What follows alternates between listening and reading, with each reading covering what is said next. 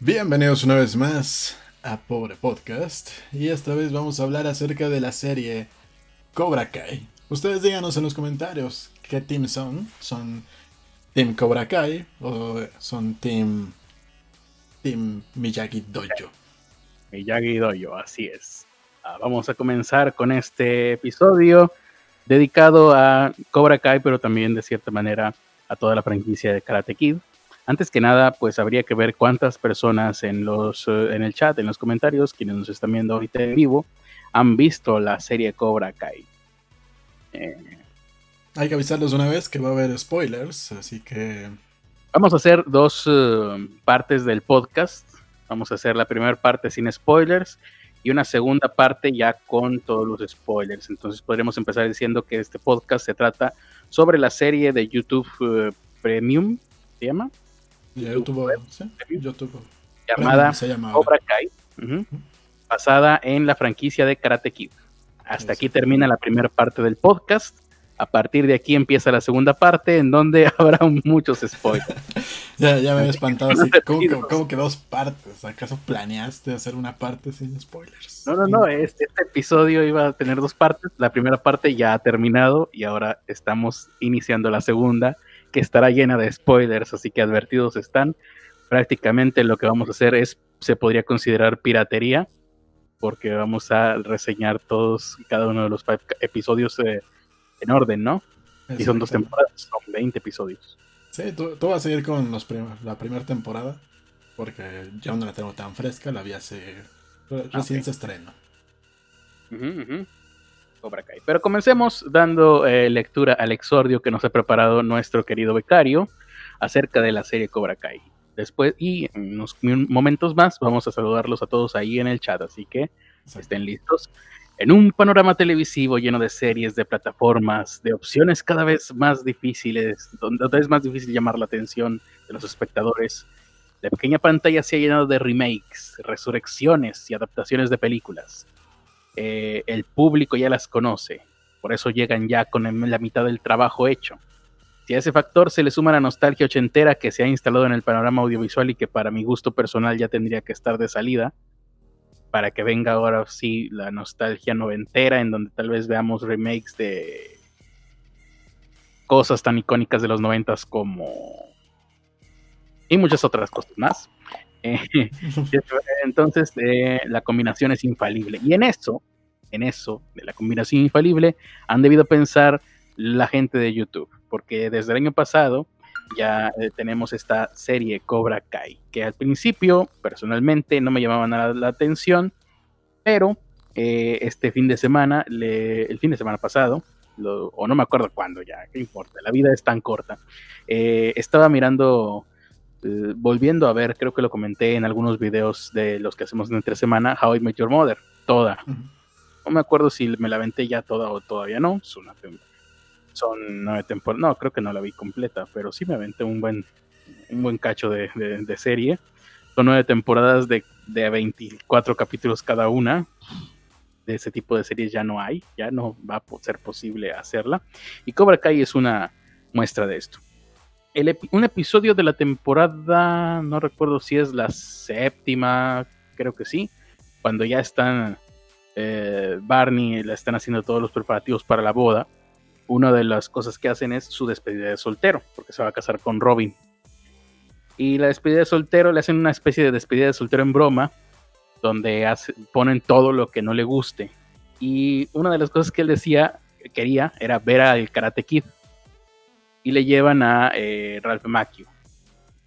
Porque ellos saben de antemano que, Barney Stinson considera que Karate Kid, y así lo platican en la serie, el Karate Kid es el, el villano. Para quien no ubica a Ralph Macchio es eh, Daniel San, Daniel, Laruso. Ralph Macchio es el, es el actor, eh, es el nombre real del actor que hace a Daniel, Daniel Laruso en en la película.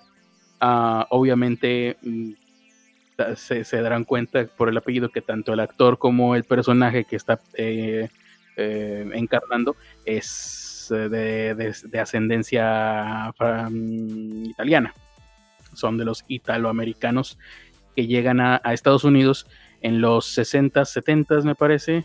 No, bueno, no, más bien son la segunda generación de los italoamericanos que llegan a Estados Unidos eh, migrando en los 40, 50, creo. Eh, si no es que incluso antes.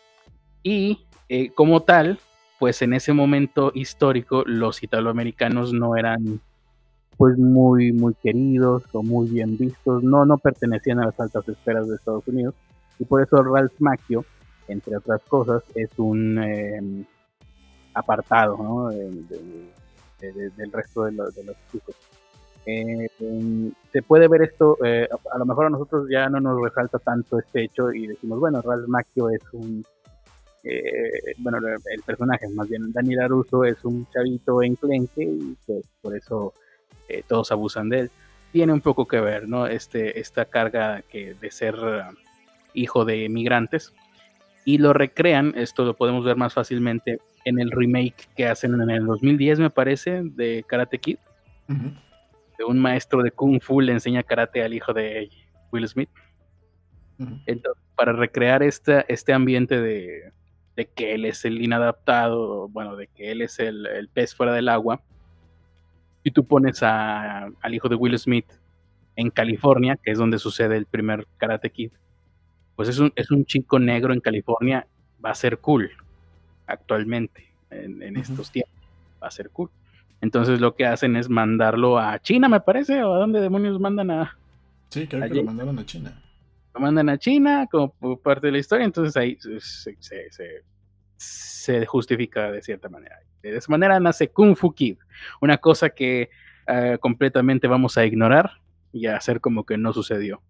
Eh, la franquicia de Karate Kid eh, existe, incluso eh, es Karate Kid 1, Karate Kid 2, creo que el Karate Kid 3 es con la chica esta, no recuerdo cómo se llama, pero es una mujer, incluso ese podríamos incluirlo, y ahora Cobra Kai, es todo lo que existe en Karate Kid, todo lo demás será borrado por decreto presidencial de Andrés Manuel López Obrador. Bien, habiendo dicho esto, vamos a ver si hay personas aquí en el chat, Ernesto.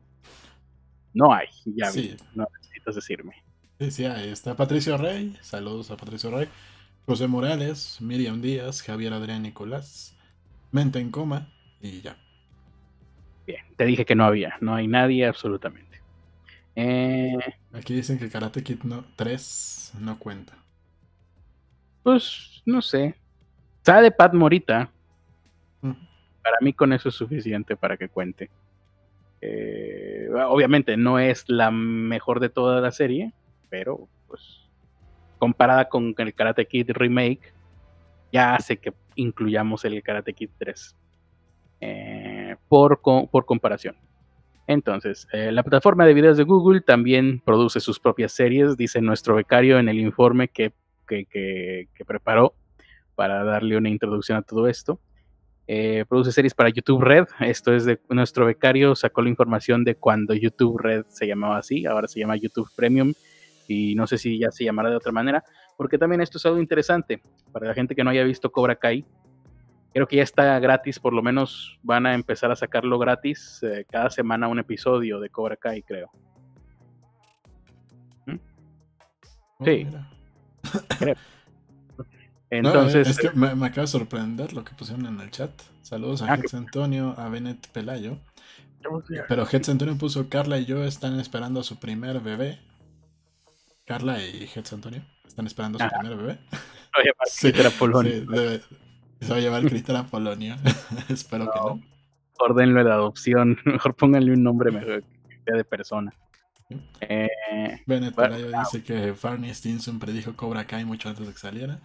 De hecho, les estaba diciendo, Barney Stinson eh, dice, no, el verdadero Karate Kid es eh, Johnny Lawrence. Johnny Lawrence. Sí, Johnny Lawrence, el, el, que en realidad es el villano en la película número uno de Karate Kid. Eh, y ahí te explica, ¿no? Lo, que pasa es que es la historia de un chico que es interesado en el karate, que lo estudia y lo practica desde que era un niño hasta ahora que es adolescente, y de repente llega un bully que apenas acaba de, empezar a practicar, que ni siquiera tiene doyo, que lo empezó a practicar hace tres meses Y bueno, al final pierde el protagonista, pero es una historia sobre cómo aceptar la derrota de manera eh, elegante, ¿no? Algo así. Eh, entonces, el chiste es que al final del episodio de How I Met Mother, resulta que, mm, bueno, le llevaron todo lo que odiaba, le llevaron no, sé qué cosas, entre todo eso un payaso, que es una de las cosas que Barney odia. Y al final se descubre que el payaso se quita el maquillaje y es eh, Zapka, ¿cómo se llama?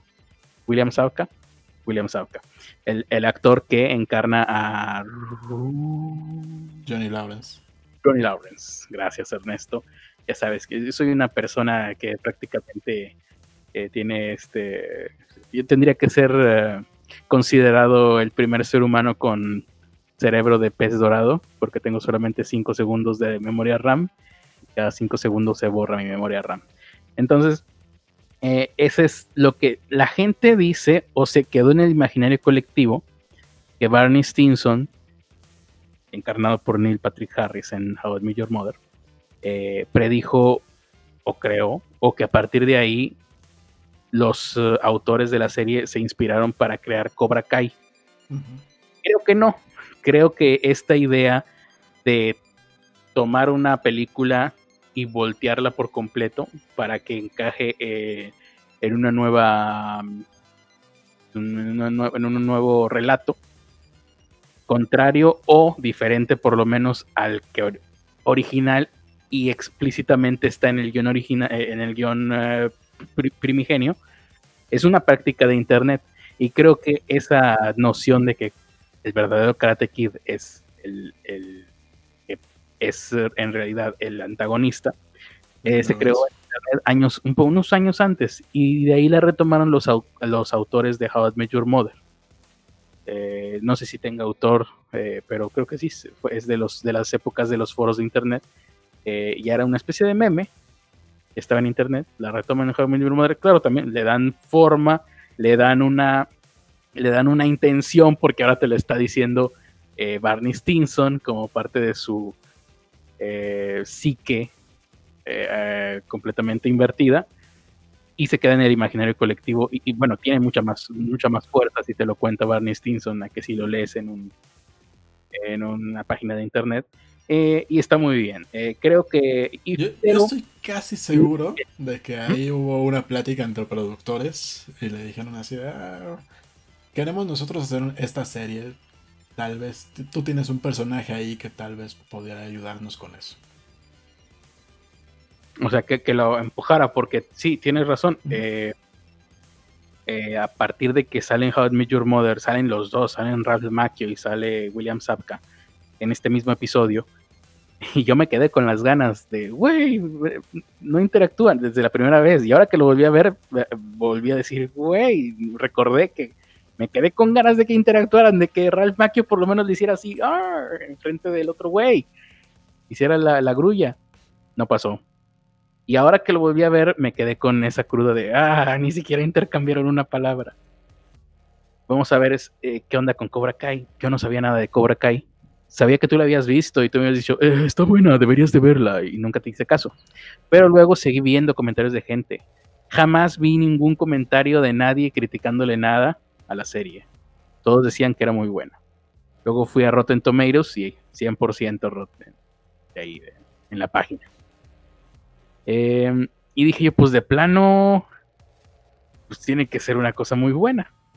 Tendría que verla. Y sobre todo, eh, ah, bueno, no la... Mm, vaya, seguí reticente, pero dije, voy a googlear a ver si no sabía nada. A ver si mm, este, Ralph Macchio, eh, Daniel San, aparece o por lo menos hace un cameo.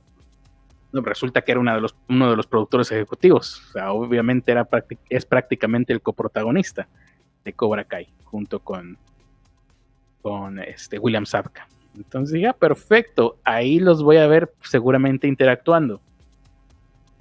Voy a ver el primer episodio, nada más, para quitarme de encima esta, este, necesidad que tengo de verlos a los dos en la misma pantalla y, ya, nada más veo el primero.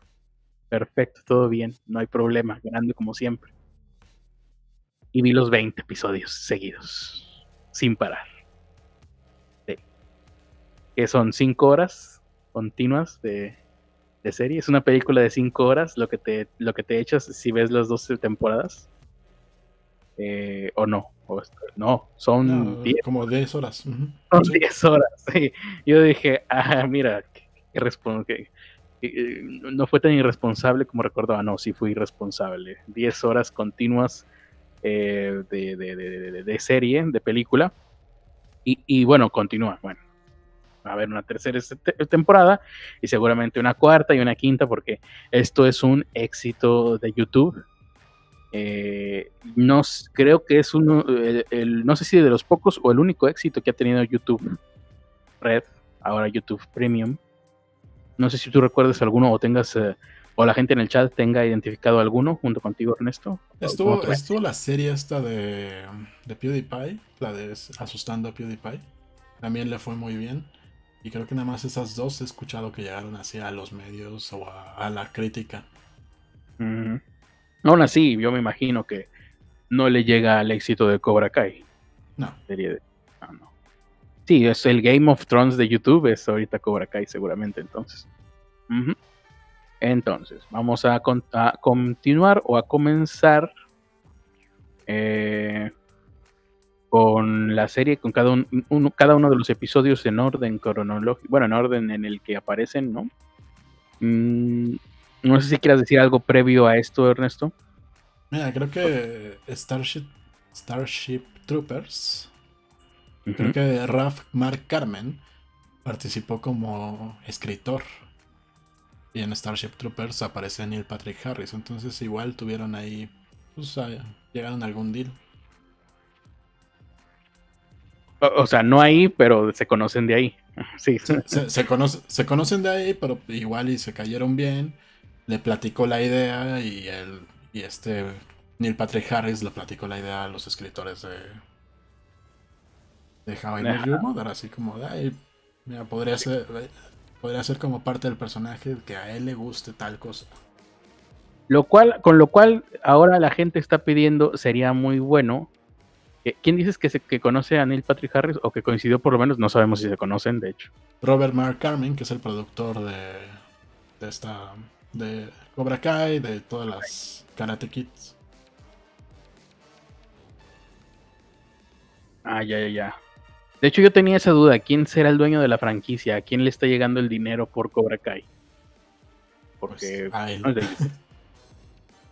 Ajá no sé si él, sea el creador de la franquicia como tal, pues me refiero al guionista, porque recuerdo que ah, cuando sale Karate Kid y es un trancazo, o sea, Karate Kid costó 8 millones, la película original me refiero, ahorita vamos a empezar a hablar de Cobra Kai, pero la película original creo que cuesta 8 o 9 millones de dólares y recauda 90 millones de dólares. O sea, yo creo que parecido pocas películas así me viene a la mente, por ejemplo, La Bruja de Blair, tal vez. Esa sí costó como 20 pesos. Ah, estoy, viendo la fecha de Starship Troopers y. Puta, ¿no? o sea, se conocieron, se conocieron mucho antes de que existiera. De que existiera eh, How I Met Mother. Por supuesto, te estoy diciendo. Sí, entonces de, ahí. Seguramente fueron amigos. porque no me imagino Starship Troopers es del 94, creo. Entonces imagínate, de 20 años vamos a crear una franquicia y tú me vas a ayudar, ni Patrick Harris. Todo chavito, ¿no? Ah, el 97. 97. chavito Neil Patrick Harris Pero 20 años se han pasado desde entonces. Sí.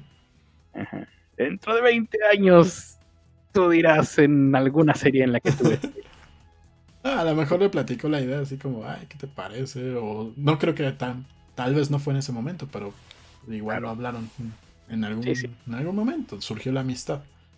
Eh, ah, no, sé si has visto los detrás de cámaras, o bueno, no los detrás de cámaras, sino pues, los recopilatorios de, la vida de lo que ha sido de los güeyes que participaron en Karate Kid. Eh, los güeyes de Cobra Kai, los originales, siguen siendo amigos, o sea, se mantienen en contacto entre ellos. Eh, en, la vida real. En el 2007 yo no sabía, yo no tenía ubicado que hicieron un, un video musical basado en la idea esta de que Rob eh, William Sapka era un eh, perdedor, porque nadie lo tomaba en serio porque era el villano de, Karate Kid. Entonces, es un video musical de no sé qué pinche banda musical que se llama precisamente Cobra Kai, la, la, canción. Eh, y William Sapka lo organizó todo porque él es productor de cine. De hecho, creo que fue Em, tuvo una producción, creo que no sé si documental o de ficción, pero que estuvo nominada al Oscar. O sea, es su trabajo ha sido nominado al Oscar. Es una persona que dentro de lo que hace está en un nivel muy alto de juego. Y aún así, en el imaginario colectivo, este, hasta Cobra Kai se quedó la gente pensando que era un perdedor y que era alcohólico y que todo lo que se ve en ese video musical sale el güey todo barbón, casa toda descuidada, pues como, como sale también en Cobra Kai, ¿no? El personaje de, de, ¿por qué se me está olvidando el nombre del, del güero, un villano? Johnny Lawrence. Villano, Johnny Lawrence. Lo voy a tener que apuntar dentro de poco en este, en un post-it para tenerlos aquí pegados enfrente de mí. Bien. Entonces, en ese video musical también salen los otros tres güeyes, son tres, tres cuatro güeyes con los que hace pandilla en la película eh, no recuerdo exactamente cómo, pero el eh, o sea, en qué circunstancias, pero el caso es que al final del video a, Johnny, a William Safka lo atropella una persona con un carro lujoso y adentro del carro lujoso iba manejando este Ralph Macchio, que también participa en el video musical, nada más hasta el final. Y ahí lo ves y bueno, a lo mejor creo que este es uno de las de los puntos previos a empezar a dar todo el, los capítulos, los episodios de Cobra Kai, es ¿por qué carambas Ralph Macchio sigue pareciendo un adolescente ahorita a sus 57 años? No parece, una, no parece un adolescente, o sea, si las, cuando le hacen las tomas cercanas. Sí, parece, ¿qué parece? Un adolescente con arrugas. O sea, no parece una persona mayor. Tú ves a... Yo no lo pondré como un adolescente con arrugas, más bien lo pondré como pasa por un adulto contemporáneo. Lo, ves como alguien de nuestra edad. Con poquitas arrugas. Yo pero, lo... pero, pero, haces la comparación de cómo se veía cuando, cuando era de 21 años. Y ahí de sí, hecho, ahí sí parecía adolescente. O sea, tenía cuerpo enclenque que parece que no. No, sí tenía cuerpo enclenque de hecho, es una de, una de mis teorías. Es ah, que pero, creo que pero, sí, embarneció a comparación. En, eh, como estaba, parecía. No sé cómo llamarlo. No, bueno, eh, en la película parecía de Jesús Alejandro Ramírez Campos. Eh, nada más que con cara de. con cara joven. No, bueno, Jesús Alejandro Ramírez Campos, pero en sus veintitantos. Ajá. de hecho. Es la versión con una buena cara, ¿no? Pero de cuerpo parece estaba, estaba del mismo nivel. Entonces, eh, tomemos en cuenta que cuando Ralph Macchio hace la primer Karate Kid, creo que se supone que es un adolescente de 16 años. Incluso tú lo ves y es un adolescente de 16 años en Clenque. su, la, la, actriz que hace el papel de su mamá, cuando lo conoció, dijo: Ah, mira, qué niño tan, eh, tan maduro, ¿no? Tan educado, tan refinado para tener 14 años. Tenía 22 años cuando se estrena Karate Kid, o sea que lo grabó a los 21. Incluso a lo mejor, no, de hecho creo que lo grabó a los 22 y se estrenó cuando tenía 23 años, Ralph Macchio. Es de 1961.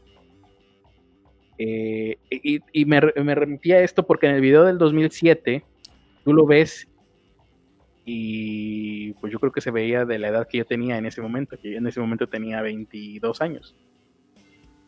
Porque eh, así es, este, e, él, él va, envejeciendo cada década como, creo que como, ¿qué, envejecerá? Unos 5 años cada década, como años perro pero invertido. Eh, entonces, eh, tú, ve, tú miras a, a William Sapka y a Ralph Macchio en el, en el original y ahorita. Ahorita los dos están viejos. En el original los ves y son un niño y un grandulón. William Zabka tenía cuatro años menos que Ralph Macchio. O sea, los tiene, tiene cuatro años menos. Actualmente sigue teniendo esa diferencia de edades por cuestiones matemáticas este, de, permanencia en el tiempo, ¿no? Cuestiones de física cuántica que ustedes no comprenderían. Entonces, eh, ¿cuál era mi siguiente punto de esto? Ah, sí, hay personas que yo odio en la vida. Y aquí hay una pequeña lista. Seguramente hay muchísimas más. Pero por la razón de que se ven mucho más jóvenes de lo que, ya no de lo que son, sino de lo que se merecen. Eh, por ejemplo, hace poco hablábamos de, y, yo espero que ustedes en el chat, en vivo o ya en los comentarios cuando esté esto en diferido, me ayuden. Y, no solo me ayuden a hacer crecer esta lista de personas a las que odio por verse más jóvenes de lo que merecen, porque vamos a ponerle aquí un imperativo eh, moral. No es que se vean jóvenes, no, no se merecen verse tan jóvenes como se ven. Vamos a ponerlo de esa manera para que sea más dramático. Y no solo me ayuden a mí a hacerla crecer esta lista, sino que hagan sus propias listas. Porque, a ver, yo eh, soy una persona. Entonces, por ejemplo, en esta lista no puede estar Keanu Reeves, porque él, aunque se vea joven, no podemos decir que no se lo merezca, porque lo amamos todos. Más o menos, más o menos. Creo que lo que le ha pasado en la vida compensa un poquito. Eh, pero, y, también porque Keanu Reeves tiende a arreglarse poco, entonces anda siempre con su look pandroso. Entonces disimula un poco, pero sí, eh, Keanu Reeves es una persona que se ha mantenido. No, pero es que es eso, Keanu Reeves se lo merece tal vez, ¿no? Pero estas personas no, las personas que voy a nombrar aquí no se lo merecen. Por ejemplo, ya habíamos hablado en, en hace pocos días de María Barracuda, una mujer que no merece verse como se ve, tiene 40 y no sé qué tantos y eh, eh, era lo que te decía, ¿no? La ves y le haces un close-up ya con poco maquillaje porque esto es una cosa que Alonso me objetaba de Gritter, lo que pasa es que todas esas personas usan maquillaje. No, ya lo contemplé Alonso, ya, ya está contemplado eso. Más bien es una característica biológica que se llama neotenia. A lo mejor después más hablamos más de eso. Pero sí, es básicamente los eh, individuos eh, que se mantienen en un estado larvario o que de apariencia larvaria durante su adultez. El ejemplo perfecto de esto son los ajolotes. Los ajolotes siempre parece que son fetos, aunque en realidad ya sean adultos y ya estén en su etapa madura de reproducción. Estas personas tal vez serían ¿no? una especie de raza de ajolotes humanos. María Barracuda tiene la ves en close-up y dices, no, pues sí está acabada. Sí se ve como de 33, 34 años y tiene 40 y no sé qué. Eh, Kate Makuchi, ustedes la recordarán por eh, Big Bang Theory, creo que es una de las novias de Raj Kutrapali. ¿De cuál de todas? Bueno, la que tiene rostro como de raro es ella. Sin embargo, el rostro raro, eh, ¿sí la ubicas? Sí, la, que parece niña nerd. Que se. Eh, sí, que tiene, que tiene un rostro que, parece que la dibujó Tim Burton. Sí. Para mejor referencia, ella. Bueno, pero esa característica de que parezca que la dibujó Tim Burton ah, hace que se vea eternamente joven. De hecho, muy probablemente esto sea una... Eh, tengo mi teoría de que esto sería una particularidad genética tal vez, porque ahorita vamos a ver más adelante qué onda con Ralph Macchio. Eh, otra persona que odio es Paul Roth, él sí, eh, pues es joven, pero aún eh, no, tiene esta peculiaridad de, parecer eh, caricatura, sino que es una persona atractiva, normal, adulta, con características de adulto que aún así se mantiene joven y guapo y unos ojos preciosos. Bien. Otra persona a la que odio, Jessica Alba. ¿Ustedes han, buscado imágenes recientes de Jessica Alba? No, no hay muchas porque ya no tiene vida pública, creo que se dedicó a otras cosas y ya no hace películas. Pero busquen imágenes del 2019 de Jessica Alba y es increíble eh, comparada con la realidad que se supone que, con la edad que se supone que tiene. Eh, otra que es Alison Hannigan, igual, ¿no? Ya todos sabemos la historia de que Alison Hannigan hizo una película de adolescentes cuando tenía en realidad 25 años. Y cuando hacía Buffy eh, bueno, eh, cuando, cuando hizo American Pie creo que tenía 23 años y cuando hizo a Buffy tenía 25. Una que me encontré hace poco y que es un descubrimiento propio. Es una mujer mexicana, no sé si es conductora, actriz, qué demonios, pero sale en TV Azteca y se llama Tabata Jalil. Ah, la vi en una especie de programa, eh, creo, que cuando la encontré te lo comenté a ti, ¿no? De que no, no puede ser posible que esta mujer tenga no sé qué tanto. No, parece... no, fue a mí, creo que se lo comentaste. Pero podemos decir que ella no se lo merece. Eh, sí, podemos decir que ella no se lo merece, porque déjame ver cuántos años tiene. Es que no lo tengo tan fresco en la memoria, pero recuerdo que cuando la vi, sí eh, llegué a la conclusión de que no se lo merece. Tiene, 40 años más que yo. Tiene 40 años. Parece de, de menos de 25. Máximo 25 parece. No puedes, no puedes verte 15 años más joven de lo que en realidad eres.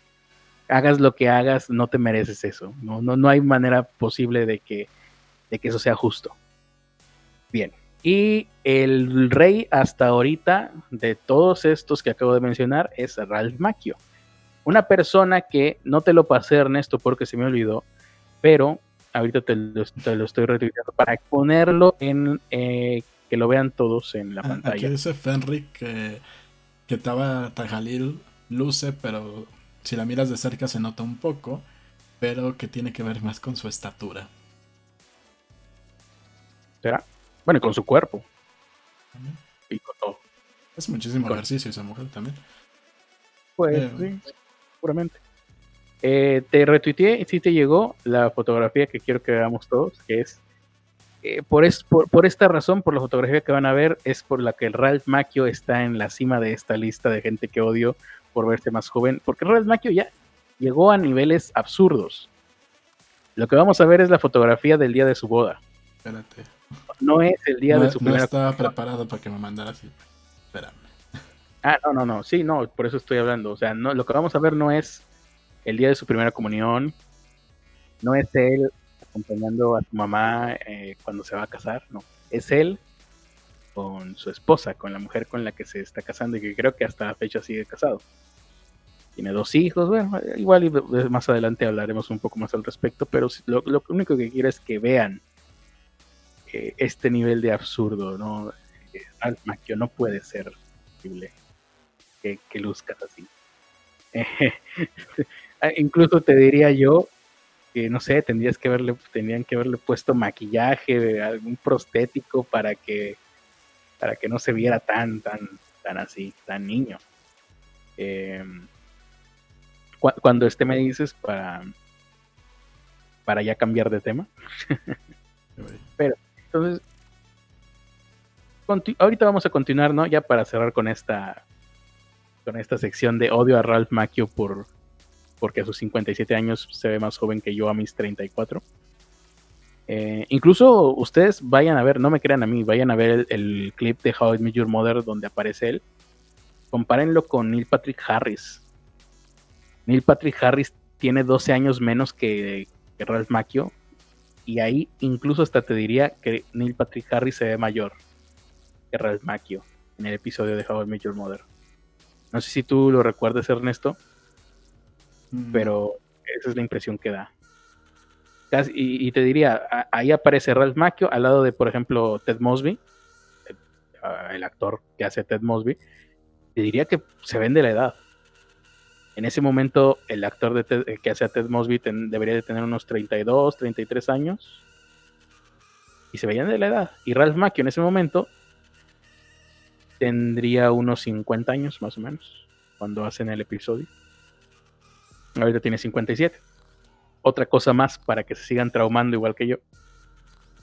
Ya en Cobra Kai. Ya está la imagen ahí para que vean a, ese adolescente casándose con una señora. Vean, eh, vean, parece el estudiante de secundaria que se está casando con su maestra. Eso no, no puede ser. De hecho, no me, no, no sé por qué no será un meme.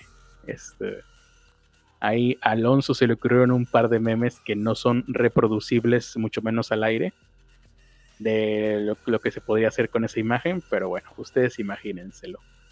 Eh, ¿Qué otra cosa? Ah, sí, y ya, último para traumarnos, terminamos de traumar todos, que nos explote el cerebro. Recuerden, odiamos al Ralph Macchio. A, partir de ahora, esto es como Cobra Kai, no, es, solo tenemos una regla y es odiemos a Ralph Macchio La segunda regla es obedezcamos siempre la regla número uno. Ah, Aquí, aquí hay dos preguntas. Una es Johnny Depp, Johnny Depp, ajá. si él cuenta para esta lista. No sé, últimamente se acabó mucho. Tal vez no. Yo digo que, que cuando lo ves fuera de fuera de escena se ve jodido, pero ya en, en películas pues, lo arreglan. Pues es que es como Tom Cruise, ¿no? Fuera de escena se ve jodido y en película lo sigue. Todavía siguen pudiendo arreglar. Ahora, Y, y también porque creo que en muchas de las películas pues lo, lo mega disfrazan de, de pirata, de, de ujú. la cosa esa que está maquillado todo completo, de sombrerero. mira, Fenric tiene un buen punto. Eh, Joseph Gordon-Levitt podría ser, ¿eh? No, no, no estoy muy al, muy al día de cómo se ve ahorita Joseph Gordon-Levitt, pero podría ser. Eh, de hecho, ah, eh, te decía sobre Ralph Macchio. En, Cobra- en- no sé si en la primera temporada, pero en la segunda temporada aparece sin camisa. Y lo ves y dices, "Mm, aquí no hay músculos y nunca los hubo. Entonces es posible que, in- que incluso sea una particularidad genética esa, pues es- esa cara de niño eh, eterna, perpetua, porque va acompañada de otras características, ¿no? Que, por ejemplo, que está, eh, ¿cómo se dice? Eh, Lo, lo estaba viendo en, en- en este eh, concurso que me dijiste, el concurso de baile de Dancing with the Stars y lo ves y está mm, sumamente delgado, o sea, muy espigado, o sea, se mantuvo con, con la misma complexión casi, o... mm, ¿Cuál es la palabra que estoy, estoy, estoy buscando? Se mantuvo con la misma complexión eh, en proporción al tiempo que ha transcurrido desde su juventud hasta ahora. Sigue siendo una persona sumamente delgada. Entonces es posible que más bien sea una característica genética, ¿no? Tiene, tiene ahí otras características que no voy a eh, comentar, que detecté, pero que no voy a comentar porque yo no soy un profesional de la salud, entonces la voy a regar seguramente. Pero Ah, por ahí ac- va. acaba, de, acaba de ver las fotos de Joseph Gordon-Levitt. A ver, Y, y yo... no, cre- ¿Eh? 2019, 2019. Y yo creo que no, yo creo que es un viejito en reposo. o sea, se ve bien porque se, se cuida, pero si se descuida un mes, se, se le nota todo. o sea, es como Neil Patrick Harris, o sea, está Ajá. conservado, pero sabes que ahí detrás de todo eso hay- hay vejez acumulándose, esperando explotar algún día. Exactamente. y, y ya tiene, ya tiene las marcas de la frente, de, de las bolsas de los ojos, que se ven que, que va a ser un viejito muy, muy arrugado. Ah, porque te decía, compáralo con William Zabka y William Zabka, pues sí, es un señor, un señor bastante en forma.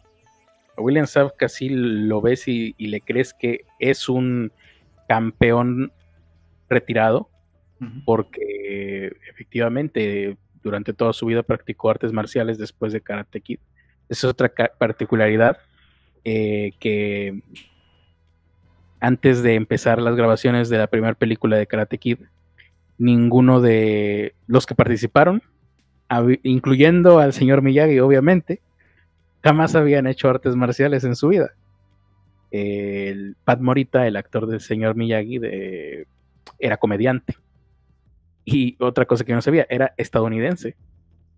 Eh, o, o sea, vaya, ob- obviamente es descendiente directo de personas de, no sé, de China tal vez, pero nació y toda su vida vivió en Estados Unidos. Y el acento de chino que tenía era completamente fingido. Estaba haciendo algo que actualmente tal vez sería políticamente incorrecto. Eh, ¿Qué otra cosa? Ah, sí. Y ya que, ya que, vi ya que llegamos a Pat Morita, vean Cobra Kai. Los que ya la vieron, recuerden Cobra Kai, recuerden a Ralph Macchio. En este momento, Ralph Macchio tiene siete años más que los que tenía Pat Morita cuando hizo a Miyagi en la primera película. Pat Morita tenía 50 años. Ralph Macchio tiene 57. 56 el año pasado que empezó a hacer eh, Cobra Kai. Sí. Así es. Y ya que vamos a dejar que, eh, vamos a procesar un poquito esta, esta información que a mí me dejó pensando, mirando al vacío durante varios minutos cuando la conocí ayer en la noche. Eh, no sé si haya por ahí alguna, algún comentario interesante de la gente, Ernesto, que se nos haya pasado. Dice Patricio Rey que él hasta los 20 años se veía más joven de lo que realmente era. Ya después no sabe qué vergas le pasó hasta a los 20 años cualquier persona, cualquiera nos vemos jóvenes. Yo no, yo me veía más ruco cuando tenía menos de 20 años. Yo siempre tuve cara de adulto, de niño, de, a los 8 o 9 años ya era un adulto. Yo como a, ¿qué será? Como a los 16, ah, ya me veía como de 20. Y ya a los 20 pues ya me quedé con la misma cara, eso fue lo único bueno. No me jodí más. Eh, estaban preguntando si, se, si Rafa Maggio se casó con su mamá. con su maestra, ¿no? Porque, si, porque si, no se, si no se entera, diría que esa mujer tiene la edad de una madre promedio. ¿Una madre qué? una madre promedio. También mm. dice que ha descubierto que si comes ciertos alimentos y haces ejercicio puedes lucir joven. Lo malo es que es una dieta muy estricta. Ralph Macchio no se ve que haya sido mucho de ejercicio, ¿eh? Tú lo, bueno, en el, Cobra Kai se ve. Eh, date cuenta de que se supone que en Cobra Kai están en su máximo esplendor y Ralph Macchio no le aguanta un round. Es imposible que en la vida real le aguantase un round al otro güey. no, Ralph Macchio se, se ve que más bien hizo de este tipo de ejercicios aeróbicos, digámoslo así. Baile, movimiento, ese tipo de cosas sí se la crees.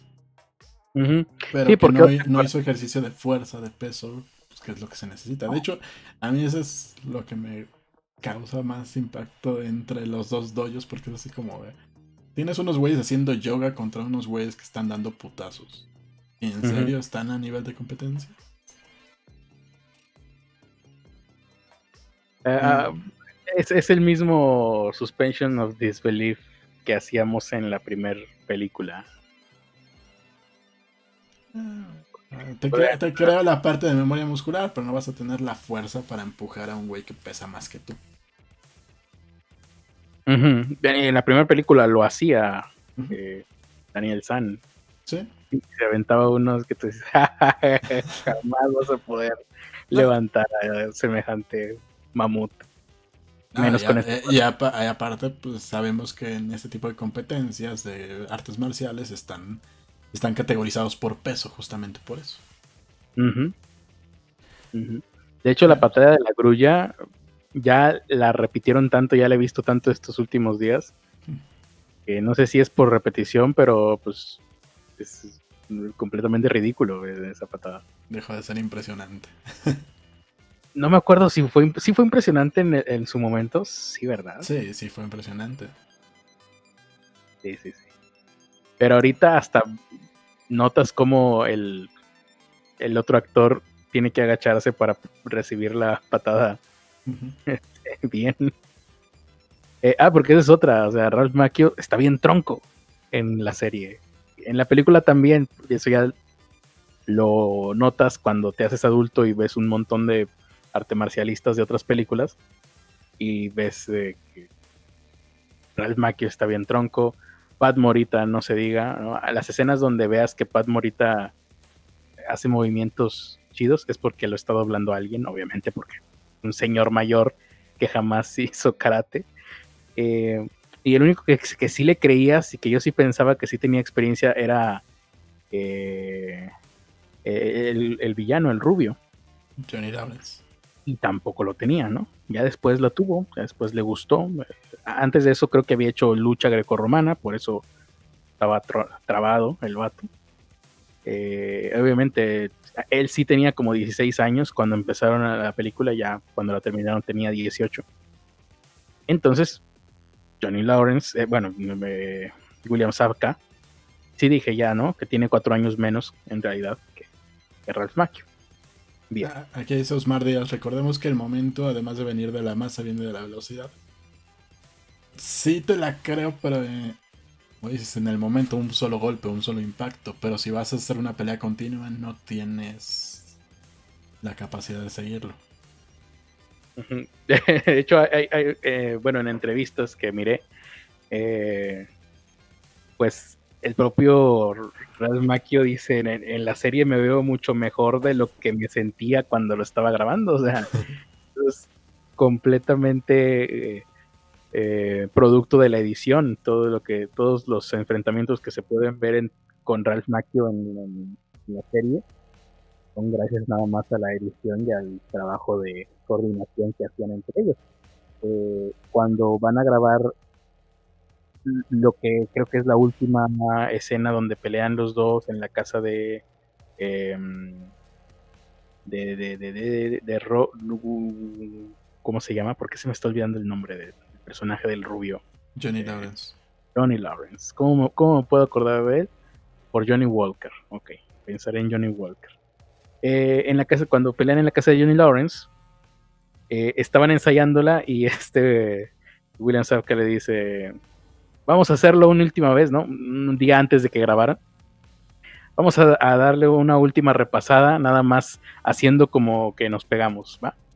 Y Real Macchio le dice, a ver, espérate, mañana cuando estemos ya vestidos y estén las cámaras puestas y estén grabando, también vamos a hacer como que nos pegamos nada más, ¿eh? Nada más para que quede claro.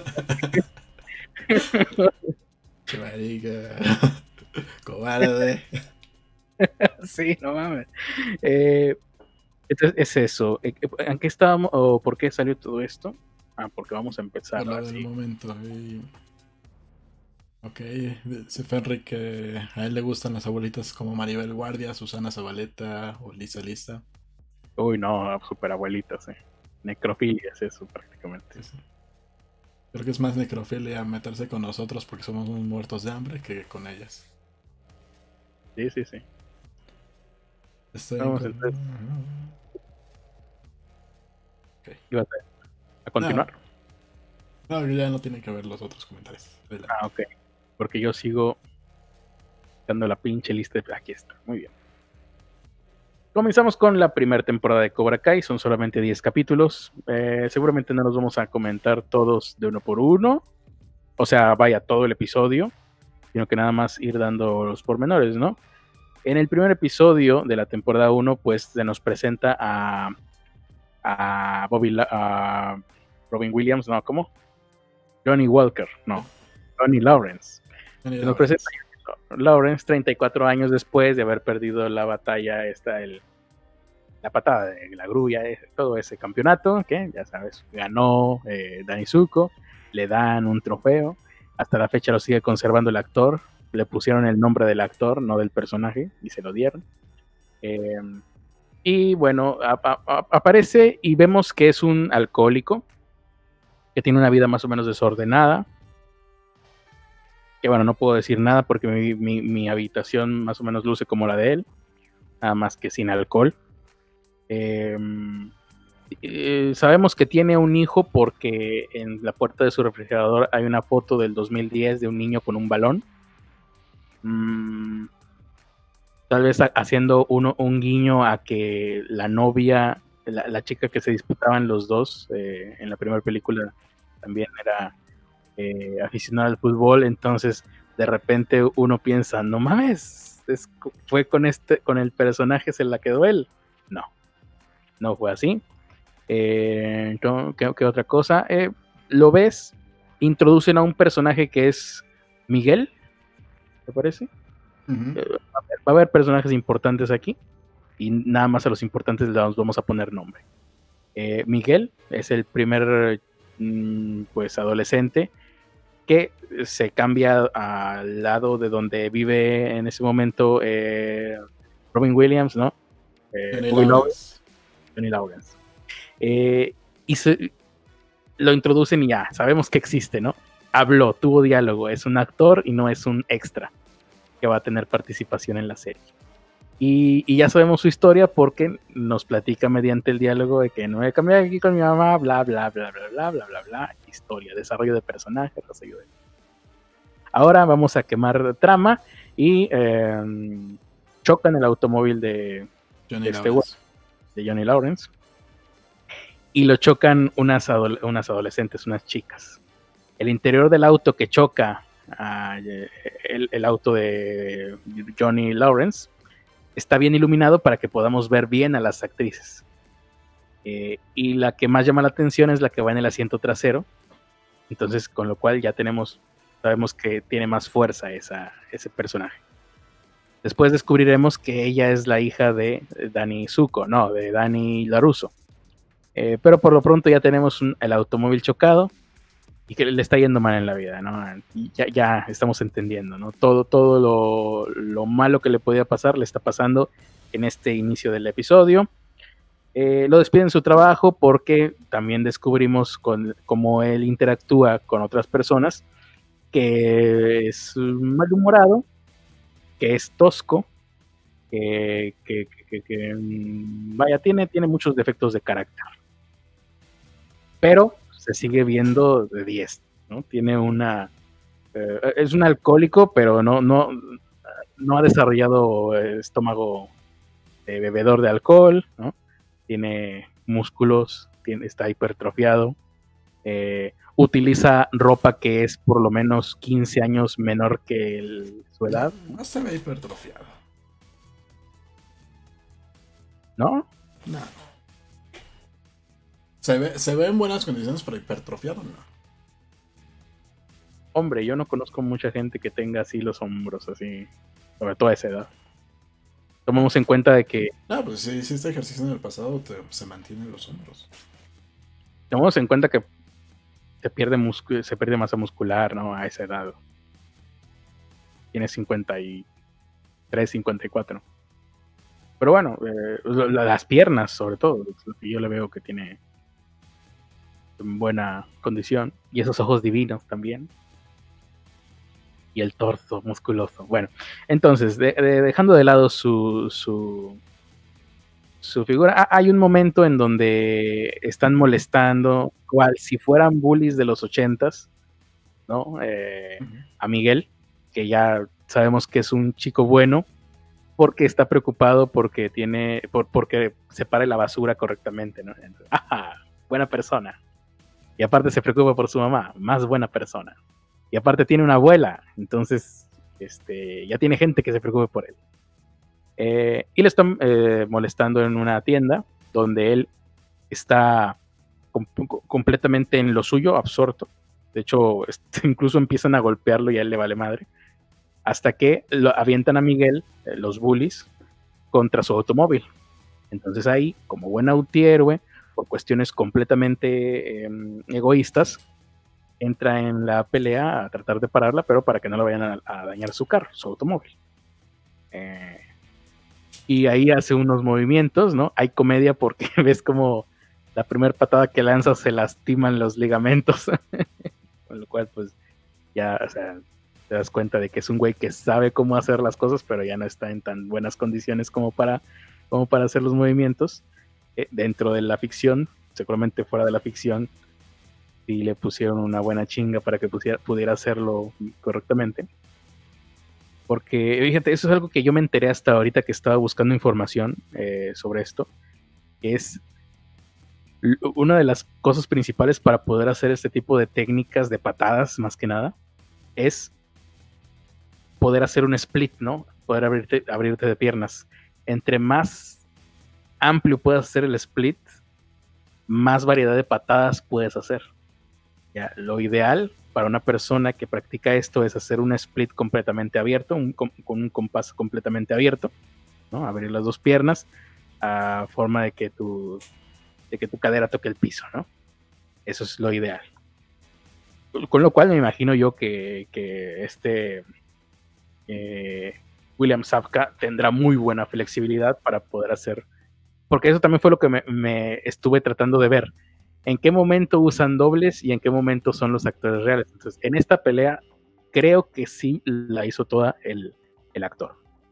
Ah, al final, eh, a, los, a los bullies les da unas cuantas patadas y se van, y salvó a Miguel, ¿no? Ya tiene un vínculo ahora, ya tiene un vínculo parecido al de Miyagi con Daniel San en la, bueno, Daniel, Daniel Aruso en la película original, que también empiezan a tener una relación a partir de que eh, Miyagi lo defiende a él de unos que lo estaban molestando. Es un nuevo cachorrito. Ajá, más o menos. Más o menos. Pues no, no, no, no tanto, ¿eh? porque en, el, en el caso original no sé, pero en este caso, pues el güey no quiere nada tampoco. O sea, nada más como que sí te salvé, pero deja de molestarme. No, por eso, el, eh, otro, el otro es el que se comporta como cachorrito, no es. Ah, ya, ya te entendí. Sí, sí, sí. Sí, es el perrito que andaba detrás del perro grandote de que, ay, sí, no. Este. No me acuerdo cómo, cómo era esa caricatura, pero. Entonces, eh, el, el primer episodio creo que termina cuando toma la determinación. Ah, bueno, ahí pasan más cosas, lo estoy olvidando ya que le chocan en el automóvil, ya que lo despiden de su trabajo a Johnny Walker, eh, Johnny Johnny Lawrence. Johnny Lawrence, lo voy a tener que escribir. Lo voy a terminar escribiendo. En el, próximo pausa que tenga lo voy a escribir. Este, ya que lo chocan, tiene, que mm, la grúa se lo lleva a una aseguradora, a un taller más bien, por la aseguradora. Y resulta ser el taller de la concesionaria que pertenece a Dani Laruso. De hecho, cuando veo el edificio, ves un edificio que es una concesionaria de autos y dice Laruso. No, no sé si dice Laruso algo o nada más Laruso a secas. No me acuerdo cómo se llama su, negocio. No me acuerdo tampoco. Pero eh, Laruso con un con una tipo de letra. Y yo dije, ¿de dónde es esa letra? ¿De dónde es? ¿De dónde es de Nissan? Es la fuente del logotipo de Nissan. que usan para Laruso, no sé si tendrá algo que ver. Em, ah, iba, a decir otra que, también noté que era como que product placement, pero creo que se va más adelante en, la historia, pero sí fue bastante obvio. Entonces, eh, ahí vemos que Daniel San, Daniel Laruso, tiene su concesionaria, lo vemos exitoso, porque es el dueño del negocio, vemos que tiene gente a su cargo, y que, vende automóviles, lo cual hace sentido porque recordemos que una de las principales eh, características de Daniel eh, en, la película de Karate Kid es que, em, iba a decir Pat Morita, em, el señor Miyagi le regala un automóvil clásico, que ya era clásico en aquel entonces.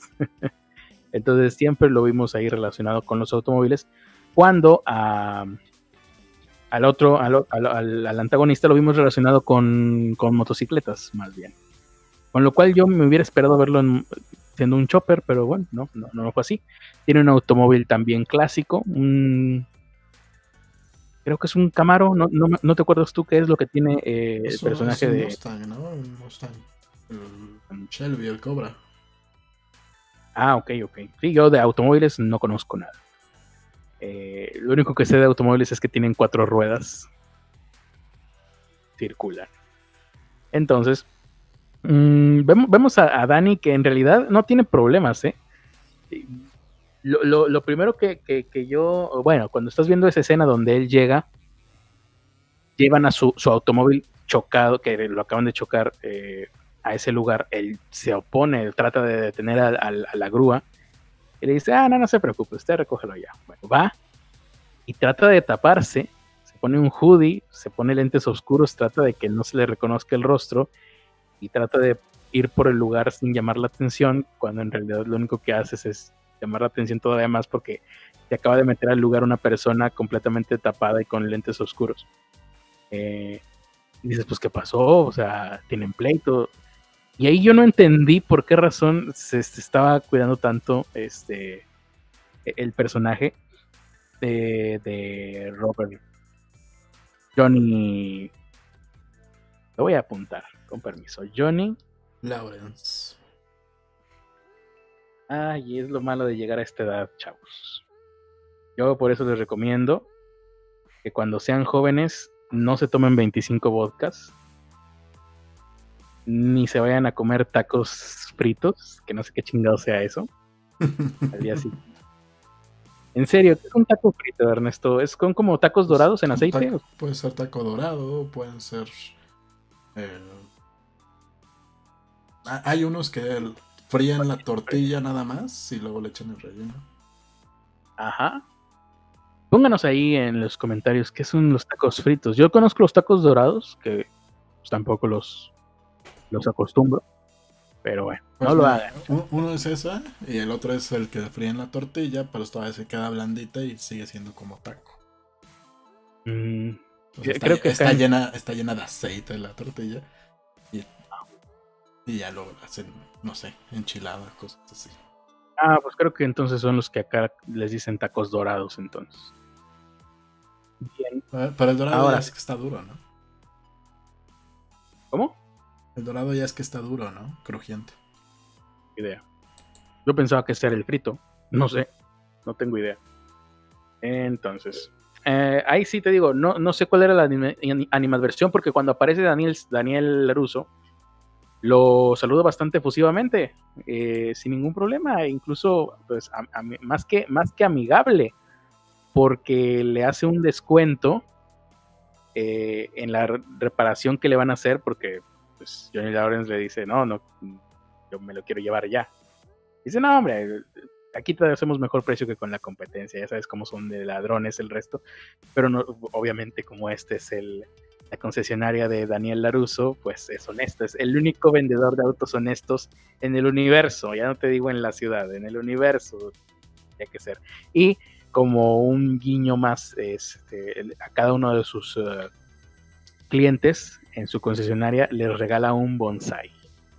No sé qué tan caro sea un pinche bonsai, pero seguramente no es barato.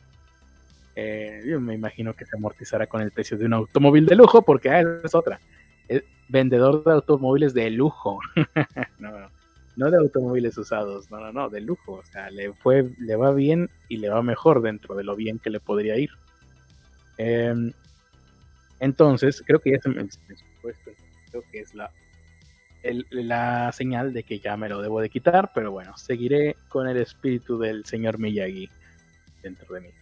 Entonces, vemos que incluso no solo le hace un descuento, sino que le dice, ah, va por la casa, ¿no? Porque aparte, pues está bien que los muchachos que trabajan conmigo no tienen mucha oportunidad de meterle mano a un automóvil clásico como el tuyo, entonces, eh, porque de hecho creo que dice, te costaría más la reparación que el precio del automóvil. Eh, y al final, ¿cómo está la cosa? ¿Se lo arreglan? ¿O de plano le dan otro? No recuerdo. En ese No. mismo episodio. Eventualmente le dan otro, pero en ese mismo episodio creo que nada más se lo arreglan, ¿no? Y al final, pues ya, ya, ya establecimos. A Johnny Lawrence le fue mal. A Danny Laruso le fue bastante bien. Que yo dije, wow, ¿será que el actor Ralph Macchio tiene un nivel de vida como este? Y sí, ya investigándole, a lo mejor hasta, hasta le fue mejor que a su personaje, ¿eh? Sí tiene un caso bien carbón. Bueno, eh, increíble, ¿no? O sea que no sé si será eh, producto de la película o de plano, al güey, aparte de la película inicialmente, hizo otros negocios igual de exitosos. Aquí dice Eh, la vida- Frederick, Qué amabilidad agresiva, hasta le recuerda la patada ilegal que le dio delante de sus primos. Eso es un, es- sí, eso es un chiste de... eh, de hecho, no recuerdo si finalmente es ilegal o no, o se considera ilegal o no, porque creo que en la primera, eh, cuando termina la primera película, queda claro que no fue ilegal la patada. Pero en la segunda película, Karate Kid 2, dec- deciden saltarse eso. Eh, creo que es un plot hole que, que- que hay ahí en la, en la Es que- segunda. Pero Es que esa patada, pues supongo que en, el karate no se usa, no existe. Y, y sería ilegal hasta que salió esta película y de repente pues aparece esta patada que no existía hasta ese momento. No sé, pero lo que, lo que sí supe es que esa patada de hecho sí existe, bueno, sí existía, pero sin lo de los brazos. Lo de los brazos, eh, la patada de la grulla la crea de hecho uno de los dobles que, que- que participan en esta película. Más específicamente, eh, bueno, e- e- el doble que la crea es, uh, aparece como parte del Cobra Kai en la primera película- pero para verlo más específicamente es la, el que dobla a Miyagi cuando está entrenando encima de unos postes. Esa persona obviamente no, es, no era Pat Morita, sino es un güey que incluso e, era joven. O sea, el que lo doblaba era una persona joven, un, muchacho, que creo recordar que entrenaba este Jiu-Jitsu brasileño, Gracie Jiu-Jitsu. Y eh, él decía, esta patada sí existe, pero nada más lo de los pies, el juego de los pies. Lo de los brazos lo incluí yo, nada más para darle este, más visual a la escena. Pero eso es una estupidez hacer esto.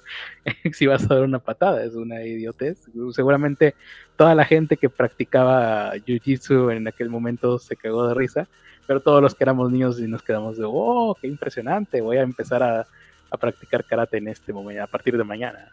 Jamás lo hicimos. Em, entonces, no, no sé, se, quedó así como un, se quedó como esta leyenda de quién disparó primero, Han Solo o, o Grido, creo que se llama el personaje al que le dispara a Han Solo en la escena de la cantina. Y, pasó así. Hay un video, busquen lo que se llama 3030. A ver, seguramente sale si, si ponen 3030 Cobra Kai.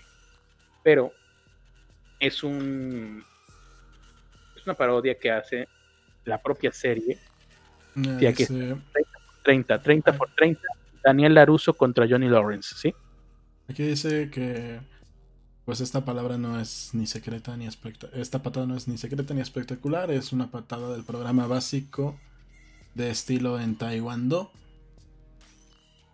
No se llama. Van ahí ponen el nombre en chino, que da igual. estás viendo? ¿Ajá? Ah, ¿lo estás viendo en Wikipedia o, o qué? No, estoy viendo un blog de karatecas. Sí, sí, sí. Em, es para los programas de cinturón blanco. En karate la postura que, que le pusieron la patada de la grulla. Mm, es una clara influencia que tuvieron de los estilos chinos como el de la grulla blanca en el desarrollo del karate de Okinawa. Ok. Ah, pues seguramente la persona que lo propuso ahí en la película eh, pues sí, tiene toda la influencia, todo eso. De hecho, para la película ahí sí, los actores ninguno sabía nada, pero detrás de ellos sí había expertos en artes marciales de bastante renombre. Uno, uno no lo sabía en ese momento, pero aparecen eh, el que preparó toda la coreografía, no recuerdo su nombre, pero pues es una persona al parecer muy respetada en, en en, las artes marciales en ese momento, por lo menos. Y todas las escenas que hay con, en Cobra Kai, eh, de los chicos de Cobra Kai en la película original, con el instructor, que no me voy a acordar, Chris, Chris, creo que es el instructor, el instructor de Johnny Lawrence y de todo Cobra Kai en los 80s. Eh, todos los ensayos los hacen con el que los acondicionó de verdad que es un experto en eso y, él hizo todos los diálogos, entonces te cuenta este William Safka que e, el, cuate que les pusieron a entrenarlos les decía los diálogos, los gritaba y los trataba como los trata en la película, pero el, el, que los estaba condicionando pues sí les imponía y les daba miedo. Entonces cuando repiten todo eso con el actor que hace eh, finalmente el papel del, del instructor eh, antagonista, e, él lo que hace es recordar eh, todo lo que le proyectaba el, el, entrenador de verdad y eso es lo que, lo que proyecta como en su personaje, todo ese miedo es en realidad el que sentía con el entrenador de verdad. Y para que lo podamos ver su rostro bien, el entrenador real que, entrenó a los dos, ¿eh? entrenó a Cobra Kai, no sé con qué estilo, con un estilo de no sé qué, y te dicen, y entrenó a, a, Pat Morita y a eh, Daniel, eh, a Ralph Macchio, eh, para lo de, ¿cómo se llamaba el dojo de, no tenía nombre, ¿verdad? El dojo de, de Miyagi. Sería, pues, el dojo de Miyagi. Cuando lo registran lo ponen nada más como Miyagi Dojo. Cuando Ah, lo registran para el concurso esto. Entonces, y, y a estos los entrenó el mismo cuate, pero con otro estilo distinto, o sea, por- porque dominaba varios estilos.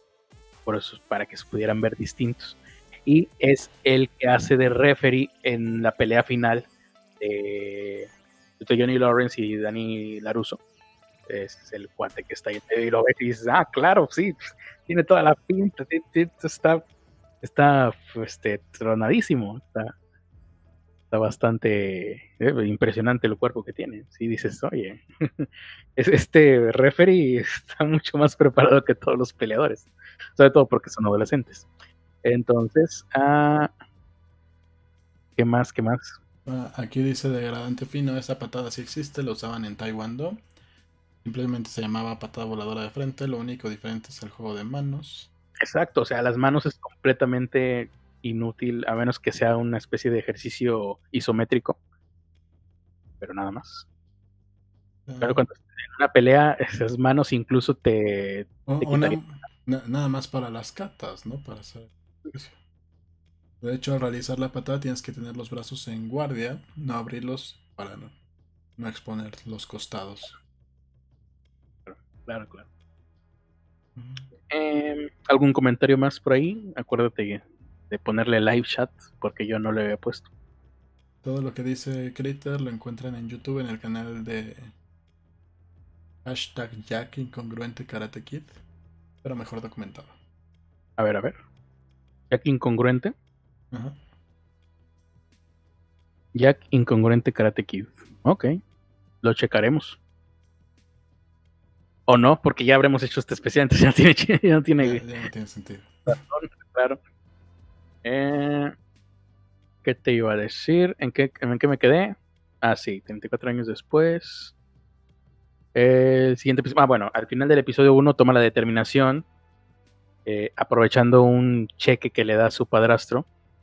Ah, ah, esa es otra cosa buena, que em, como que desempolvaron el, la agenda de los productores de, la película original y, y lograron contactar con todos los, o con la mayoría de los actores, o con los que siguieran vivos de la película original. Porque aparece eh, también el actor que hace de padrastro de Johnny Lawrence. Eh, la, la madre de Johnny Lawrence aparece como que ya falleció. Y el padrastro dice, "Ay, me tengo que seguir haciendo cargo de ti, no sé qué. Y, y le da un cheque para que ya lo deje en paz. Y el güey le dice, ah, no quiero tu dinero. 20 minutos después, eh, pega el cheque y lo cobra. Y con ese dinero abre el, el dojo Cobra. Y creo que eso es lo, lo último, ¿no? Ah, bueno, lo abre también, pues, entre que se quedó desempleado, entre que necesita dinero y entre que ahí tiene a- al chavito este Miguel. ¿Sí es Miguel? Bueno, pongámosle Miguel. Este, Sí, diciéndole Miguel, Miguel Díaz. que quiere aprender a, a romperle la cara a la gente como lo hace usted. Pues bien. Eh, el siguiente episodio, pega primero. Episodio número 2. De hecho, eh, primero. eh, es donde. ah, bueno, eh, en el episodio 1, el punto central de Dani Laruso es: Ay, qué bueno que ya no existe Cobra Kai, jaja, estamos mejor sin él. Y bueno, siguiente episodio, Daniela Russo se da cuenta de que abren el, vuelven a abrir el dojo de Co- un dojo llamado Cobra Kai, con todo lo mismo, ¿no? Ahí sí no sé qué tan factible será, o sea, no, no habría derechos de autor ahí. Eh, oh, sí, digo, si esto fuera en la vida real, si esto sucediera en la vida real, no habría ahí broncas. Depende. Es que son negocios pequeños. Muchos de esos negocios no, no registran su marca. Mm, si hubiera sido una cadena, pues ya registra la marca y no serían derechos de autor, más bien sería derecho de marca, pero aún así, el derecho de marca se pierde a los 10 años. mm, ya, es como una patente. Muy bien. eh, le eh, aparece que Miguel pues es- está prácticamente haciéndole de chalán de, de, de Johnny Lawrence, pero a diferencia del señor Miyagi, incluso lo dejan explícito en una escena donde pone a Miguel a pintar, a, a limpiar una ventana y le dice, ¿qué movimiento quiere que haga? Ah, el que sea, ¿qué importa? Tú nada más límpiala, ¿no? es, un, es un chiste para que entendamos que, ah, esto nada más lo está haciendo trabajar a lo güey, pero no lo está entrenando, no está entrenándole la memoria física, eh, la memoria muscular, eh, mediante movimientos como se suponía que lo estaba haciendo Miyagi en la película original, que también es una idiotez, no es verdad, eso no funciona así. Eso fue una ocurrencia del guionista. De hecho, ni siquiera fue propuesto por algún arte marcialista de los que participaron en, la, mm. producción. sino que. Pues más bien se lo, se lo pirateó de otros. Ay, sí, no sé. Eh, según es lo que yo estaba viendo, es, fue una cosa del guionista basado en su niñez o algo así. Mira, en una película previa eh, que se llamaba Five Super Fighters, es, El método se llama matar a dos pájaros de un tiro. El protagonista lo ponen a entrenar para mover los pies, un molino de trigo a la vez que estaba produciendo harina para, para su maestro, pero es, es un esfuerzo mucho mayor que el de pulir, eh, pulir, lustrar o el de pintar hacia arriba, pintar hacia abajo. Ah, porque en, en, el caso de la película esta que es, que es China, Ajá, pero eso de mover los pies, pues más, bien es como para ejercicio, ¿no? No tanto como para destreza. no, es como eh, ¿Cómo funcionaba? O si te, o si te lo, te lo proponían como que estaba entrenando algún tipo de destreza. Te lo ponían como que estaba entrenando algún tipo de destreza. Y aparte ah. estaba haciendo fuerza, porque pues tenía que cargar. Haz de cuenta como cuando te castigan con los ladrillos de una, cargarlos, mantenerlos a los lados, pero él tenía que cargar dos cubetas llenas de, del trigo, se supone. Ok. Bueno, el punto es que eh, ya, ya era un tema en otras películas de ese estilo, que tenían que ver con artes marciales. Muy bien, muy bien. Y, está, y todos recordamos, ¿no? Lo de... ¿Cómo era? Es que no me acuerdo cómo era en, español, pero en inglés era wax on, wax off. No me, acuerdo cómo, lo decían aquí en español. No me acuerdo yo tampoco. Pero acá, eh, lo, acá lo ponen como pulir lustrar. Ah, pulir lustrar. No, según, sí, creo que sí era así. Uno era pulir y luego era lustrar. Era poner la cera y quitar la cera, básicamente. ¿no? Eh, y bueno, y la otra era pintar la cerca, que hacías supuestamente te ayudaba a bloquear. Y es verdad, si tú quieres bloquear una patada o, lo que sea, haciendo el movimiento que harías al pintar, te vas a romper la muñeca. es completamente. Ah, eso igual y te puede hacer bien, no sé, si traes unas polainas o traes a no sé, algo que tenga peso en el brazo, ¿no? O sea, igual y sí, porque estás haciendo fuerza, pero si nada más estás ahí arriba, abajo, arriba, abajo, pues, eh, no. Te van a romper una muñeca. Sí, te van a romper la muñeca porque a lo mejor sí estás aprendiendo el movimiento, pero no estás, no estás ganando fuerza. No, ni eso, no, no vas a hacer así para... Por eso te van a romper la muñeca si quieres tapar un golpe así, así o así. Entonces, eh, ¿en qué me quedé? Strike First, pega primero. Es el segundo episodio de la temporada 1. Eh, tiene que pasar varios eh, requerimientos de seguridad para poder abrir, cosa que también ahí pues ya te habla de que el güey no tiene absolutamente idea. Es un este bastante asalvajado, básicamente, Johnny Lawrence. Eh, bueno, tiene ahí a su achichincle, pero nada más por ser su achichincle, sin ningún objetivo. Es completamente egoísta porque es un antihéroe. A diferencia de Danny Laruso, que él sí es un héroe porque él sí actúa de, manera em, altruista. En casi todo lo que hace te lo ponen como altruista. O por lo menos.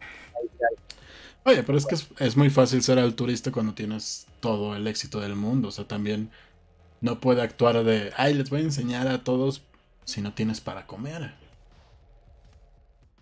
Claro, claro, claro. Eh, pero por ejemplo, Daniel Laruso sí podría actuar egoísta aún teniendo todo el éxito que tiene. Decide no hacerlo por... Pues en, ocasiones lo hace. Pues sí, en, ocasiones, en ocasiones lo, lo, hace a toma de decisiones totalmente por su ego.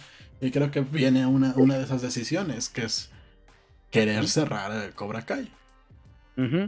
Eh, cuando él se da cuenta de que Johnny Lawrence reabre Cobra Kai, sí está sirviendo bastante el, el post-it que pegué frente a mí.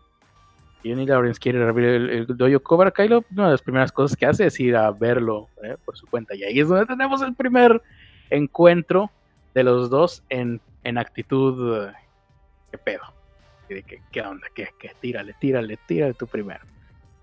Y, se, y, la cámara baja de ángulo y los mira hacia arriba, ¿no? en contrapicado, para que se vean imponentes los dos güeyes. Y hay un momento en donde dices, ¿se van a empezar a armar los chingados? No, no se arma nada. Pero fue un momento bastante fangirl que tuve yo. Así de, ay, qué emoción. Están en un dojo, uno frente al otro. Eh, uno, uno vestido de, ejecutivo y el otro vestido de chaburruco. Tal como me lo imaginé que iban a acabar desde el principio. Em, no, no, no se pelean, pero esa escena donde en el episodio 2 de la primera temporada se enfrentan los dos, ya, ¿qué traes? Pues qué, pues tírale, pues tú, lo que quieras. Es la primera escena que grabaron de toda la serie. Y se platicaban en una entrevista de que ese es, eh, lo platicaba Dani eh, que después de treinta y tantos años, esa fue la primera vez que volvieron a actuar juntos. Y fue ahí donde él dijo, no, pues sí, sí va por buen camino, ¿no? desde que empezaron a planearla, lo propusieron, de todo el desarrollo, hasta el primer día de grabación, este, él había dicho, uff, no vamos, quién sabe qué estemos haciendo. Ya, ya cuando empezaron en esa escena y estaban frente a frente los dos y se ve, no sé por qué, no sé si será una cuestión de nostalgia, no sé si será una cuestión de que de que de, plano son muy buenos actores y estaban, estuvieron durante toda su vida completamente desaprovechados por Hollywood. Pero, ¿verdad? Y esto es una pregunta. ¿Verdad que tienen un chingo de química los dos? ¿O soy yo el único que lo, que lo piensa? Porque, no sé, en el momento en el que siempre que en una escena están los dos güeyes, uno frente al otro interactuando, se, roba. Se, ve esa tensión sexual, ¿no? no sé qué sea, pero, pero una de dos, o, estoy, o estoy sugestionado y todos estamos sugestionados porque es una opinión que yo he visto repetida varias ocasiones y ya que vi la serie empecé a ver comentarios ahí mismo en YouTube, pues a diferencia de Netflix que terminas de verla y creo que puedes entrar a unos comentarios, pero pues ahí está medio intrincado. Pero acá terminas de ver el episodio y, lo que siguen son un chingo de comentarios. Ahí también te quedas un buen rato este, si te absorben. Eh, entonces sí, mucha gente diciendo, pues tienen mucha química, ¿qué está pasando? Es una de dos, o tienen mucha química o de plano son muy buenos actores, no sé. No sé qué pensar. Yo, yo no veo a, a este. ¿Cómo se llama en la vida real? Daniel LaRusso. Ralph Macchio. Yo no veo a Ralph Macchio como un buen actor. En, muchas Ahorita que vi la, segunda temporada, sí empiezo a notar que, que Ralph Macchio no es un buen actor. Pero, pero en las escenas que tiene con, con el otro, se algo pasa. Ah, algo pasa, se realza. Yo creo que sí es una tensión sexual que hay ahí atrapada entre ellos dos. Y, espero que nunca cojan, güey, porque el día que cojan van a perder todo eso. ¿Quién sabe? Pero, pero sí, algo, algo pasa. O a lo mejor estamos sugestionados todos, este, toda la generación. Em, no recuerdo, híjole, ya, ya, ya estoy empezando a tener lagunas mentales porque eh, este segundo episodio, no recuerdo qué es lo importante que pasa. Bueno, te, te, establece, ¿no? Que su hija, eh, su hija, bueno, tiene una hija, es mujer. Su hijo es un critter, o sea, es un niño gordo y que solamente está pegado a sus dispositivos electrónicos. De hecho, es, una, es una gran ironía este, que, que el hijo de Daniel San pues, sea un niño gordito, ¿no? Completamente eh, carne de cañón para bullying, pero que seguramente no lo están bulleando porque no se ve en la serie, ¿no?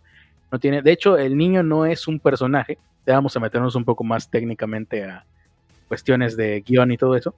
Pero el niño no es un personaje, es un artefacto de lo que se le llamaría un plot device, un artefacto de guion, que es nada más pues para contrapuntear este, observaciones o para hacer un chiste cuando ya ha pasado mucho tiempo de, de, una situación. El niño no es un personaje en sí. Para hacer un eh, comic relief en, algún momento de tensión. Pues sí, hacer un, un comic relief que, que, pues es eso, es un plot device. Ahorita vamos a ver, eh, a lo mejor vamos a encontrarnos con más plot devices eh, más adelante, que, los hay. La, que sí es un personaje es la hija de, Dani Laruso, porque ella sí tiene una vida eh, si tiene amigos, ¿no? El, niño no tiene amigos, no tiene nada. De hecho, muy seguramente por eso lo hacen así. Para no tener que desarrollarle amigos, no tener que desarrollarle nada. ya. Suficiente tenemos con. Con. Ah, y esto es lo importante. Porque para esta historia lo único que necesitamos es los, eh, el papá eh, de la familia Laruso, el, bueno, el, patriarca de la Laruso, el patriarca de la familia Lawrence y los dos hijos. Y es muy importante que sean eh, hombre y mujer, porque lo que vamos a contar o lo que nos van a contar nos van a contar es que ya se cayó Critters. Pero creo que lo que iba a decir es que lo que nos iban a contar es que una versión de Romeo y Julieta. Dejen de avisar Critters. Eh, leamos comentarios.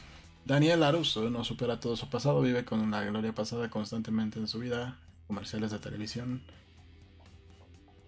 No sé, yo, a mí, lo voy a hablar más al rato con el crítico, pero a mí lo que me causa conflicto es que ambos cometen errores, Johnny Lawrence y Daniel Laruso, Laruso, pero siento que es más honesta la forma en la que comete los errores Johnny Lawrence, porque es alguien que en realidad no sabe, o cuando menos el personaje no sabe cómo se tienen que hacer las cosas.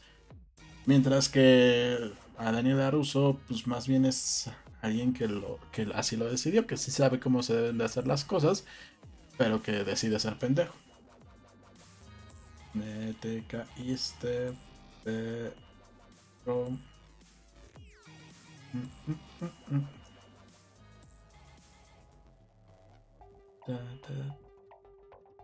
Perdón, es que estoy mandando Critter y si no le mando muchos a la vez, no responde. Eh, nostalgia. Dice González que es nostalgia, que solo vio unas partes de la 2 y la 3 nunca la vio. Es como la saga de Matrix, la única que vale la pena es la 1. Deberían ser novios de la DVD. Yamete Kudasai, Williamson. Y ahí me caí, me caí, me caí. ¿Y dónde me quedé? Estabas diciendo que, que lo que te nos van a contar es Romeo y Julieta. Romeo y Julieta. Y ahí me quedé, maldita sea. me, quedé como cinco minutos hablando a lo idiota entonces. Sí, ¿verdad? Sí. Ok. Entonces te decía, sí, nos va a contar Romeo y Julieta, que es el clan de los Lawrence contra el clan de los Laruso en la primera película de Karate Kid eh, no es esa la historia que nos cuentan, más bien nos cuentan la historia de, dos caballeros disputándose a una princesa. Los dos caballeros pertenecen a reinos distintos, estos son los doyos. Ahora en la serie son clanes. Ah, y por eso te decía e, e, esto respecto a los personajes, porque solo necesitamos que se desarrolle el patriarca del clan A y el patriarca del clan B y sus respectivos hijos. Si nos damos cuenta, eh, pues para empezar, eh, Johnny Lawrence no tiene mujer. Eh, y la mujer de, Daniel Laruso, pues tampoco se desarrolla tanto como personaje, ¿no? Más bien es un. Es estos personajes que están alrededor de los principales. Que todo lo que hacen y todo lo que interactúan tiene que ver con. En, en, el caso de la mujer, tiene que ver con Daniel Laruso, ¿no? está pidiéndole acá cosas, recriminándole cosas, una especie de, eh, ¿cómo se llamaba la de la mujer de mm, Walter White? Sky, no sé qué. Bueno, esa, e, ella, lo que hacía al principio de la serie, que detrás de él, pendiente de él, viendo lo que él hacía bien, viendo lo que él hacía mal, así es. Eh, y por eso, y lo digo porque esa es la historia que se va a contar. En la segunda temporada nos vuelven a contar la misma historia, pero vamos a ver más adelante. Eh, entonces, ¿en qué me quedé? Así, la tercer, el tercer episodio. ¿Estabas leyendo algo o estabas contestándole a alguien? Perdón, no sé. No. No, ya había leído los comentarios que dejaron ahí. Creo que se me quedó pendiente un comentario que estaba diciendo hace rato.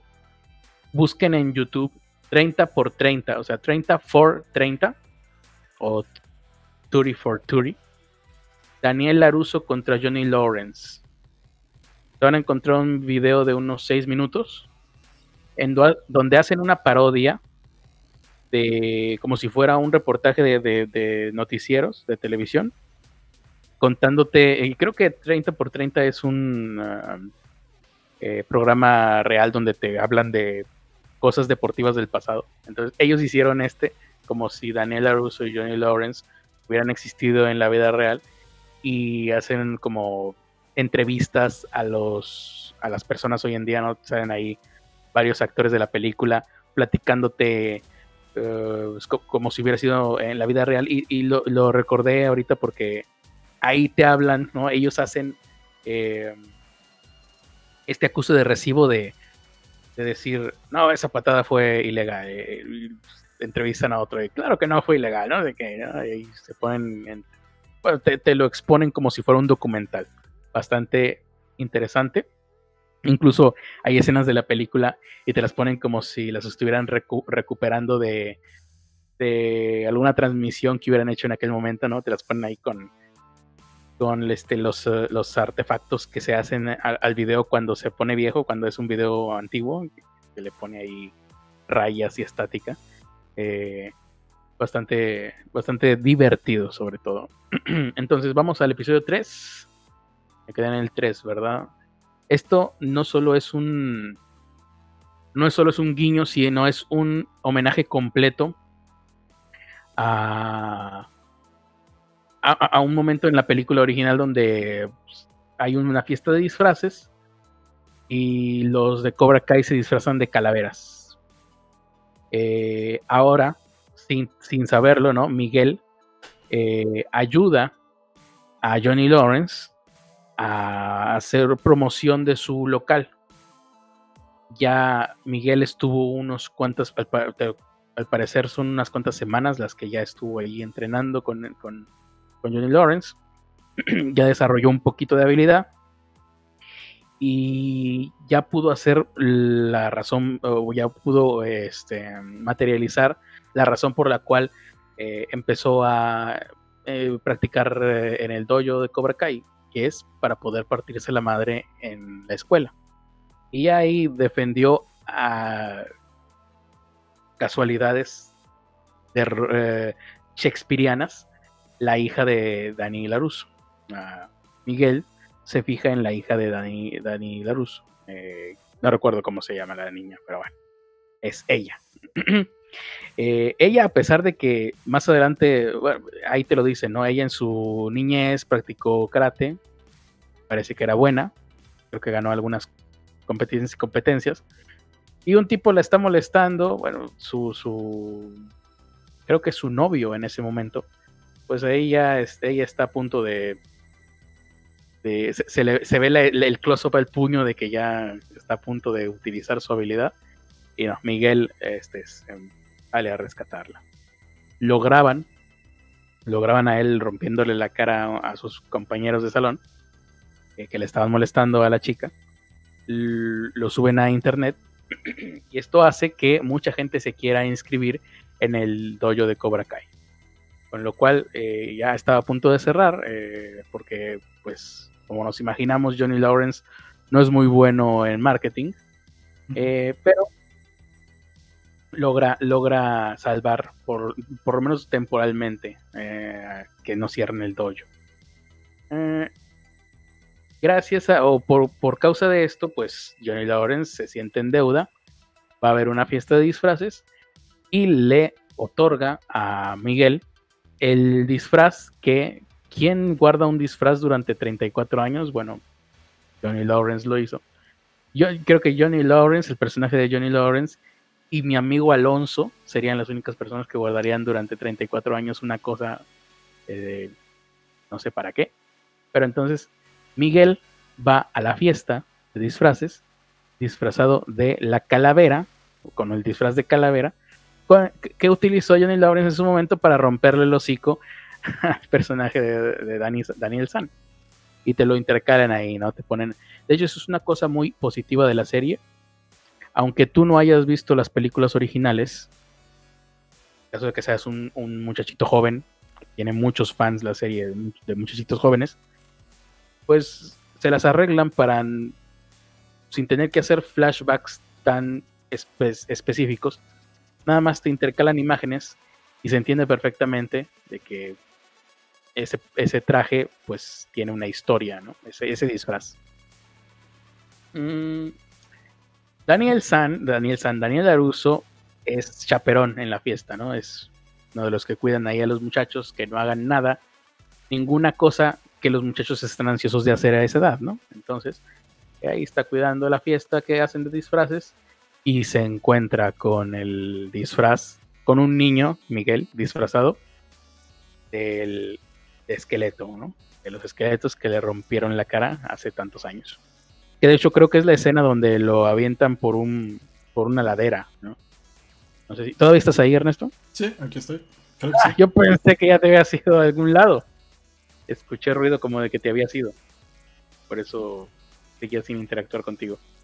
Eh, entonces, en esta fiesta vemos que está Johnny Lawrence en super perdedor, eh, pegando volantes eh, de manera clandestina en un baile de secundaria.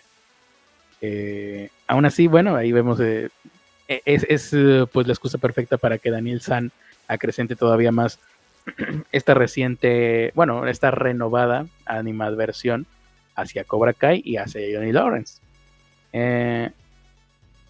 No recuerdo cómo cierra esta escena de la fiesta de la escuela.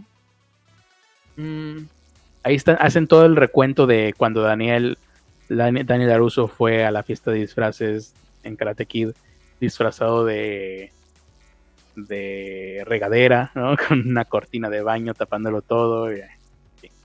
Hay todo lo que, lo que nosotros vimos en la original. Y a ver, aquí dice algo sobre cómo termina. Mm, ah, ya recordé. Su hija está saliendo con un tipo, eh, pero Daniel Daruso no, no, lo sabe todavía. No, creo que no se, lo, no se lo han presentado todavía. Y ahí hay una escena graciosa donde se apartan los dos, ¿no? La hija de Daniel y su novio. Y Daniel va detrás de ellos a ver qué van a hacer. Se encierran en un salón de clases. Y el tipo le dice, te quiero enseñar algo. Se mete la mano al pantalón y le dice, está bien grande y pesado y no sé qué. Y, resulta que era un medallón que pertenecía a mi abuela, no sé qué, jajaja. Ja, ja. Bromas en doble sentido. Y Daniel San este, infartado por poco y eh, le quiere romper ahí la cara y hasta que sacan el medallón. Ah, era nada más un medallón. Jajaja. Ja, qué graciosa serie. Bueno, ya que hicimos nuestro nuestro guiño cómico para atraer a la juventud, atraer a los jóvenes. Eh, no recuerdo si interactúan más ellos dos. Pero en fin, básicamente este episodio era nada más para recordarnos el traje, el disfraz de esqueleto. Eh, y para enseñarnos cómo es que, eh, pues, gente de la escuela en donde está la hija de Daniel Laruso van a terminar siendo Cobra Kai, o van a terminar perteneciendo a Cobra Kai. Cosa interesante de la serie. Es cómo encontraron darle el giro de que ahora los bullies son eh, porque en la primera en la, película original no te cuentan ni madre o sea nada más es Daniel San ya es el niño bueno y los otros güeyes ya llegan siendo los niños malos en la original los Cobra, todos los Cobra Kai son atléticos todos se ven iguales todos están igual, pues en forma, ¿no? Y acá, en Cobra Kai, ya te, vas dando una idea desde este episodio que no va a ser así. Que los Cobra Kai originalmente son unos nerds eh, que se convierten en bullies posteriormente por el entrenamiento, ¿no? Eh, Johnny Lawrence los convierte en bullies. y esto se va a ver en algunos episodios más, más posteriormente, pero pues por lo menos, seguramente los actores sí están en forma, aparte de que tienen la ventaja de la juventud, entonces a los 15 años, aunque estés gordito o aunque estés flaquito, no, pues, estoy, no estoy seguro de que él los convierta en bullies. Pero te diré que. La serie te dice que sí, pero. La, serie te, dice que les empezó a dar las armas, ¿no? Para que ellos fueran. Eh, el no mercy, ¿no? No, te, no tengas piedad. Sí, es pega primero, pega más fuerte. Pega primero, pega fuerte y no tengas eh, no, estoy seguro que, él los haya incitado a hacer bullies. Ah, ahorita ah, te digo, en los episodios posteriores, creo que la serie te cuenta que a lo mejor sin querer lo, logra. Pero bueno, ahorita vamos a eso. Pero eh, ahí eh, lo que te digo está chido el giro de eran nerds y posteriormente van a ser bullies. Y a diferencia del, del Karate Kid original, donde todos ya eran atléticos y partían madres, eh, y todos se veían igual, o sea, por lo menos no, resaltaban. Eh, acá, pues todos se ven diferentes, aunque, les pongan el mismo, eh, no sé cómo se llama, karategi, o quién sabe cómo se llama esa pijama que usan. Ajá. se ven diferentes, tienen complexiones distintas, unos están chaparritos, a, a, propósito, o sea, es obvio que el casting fue así. Vamos a buscar a un niño que esté chaparrito. Vamos a buscar uno flaco, flaco, flaco, corrioso. Eh, vamos a, buscar a una gordita. ¿Qué, otra cosa hay por ahí? Vamos a buscar a uno que pueda parecer nerd y neonazi a la vez. Dale, ¿te refieres al de los picos? Sí, a Hulk. me refería con el flaquito.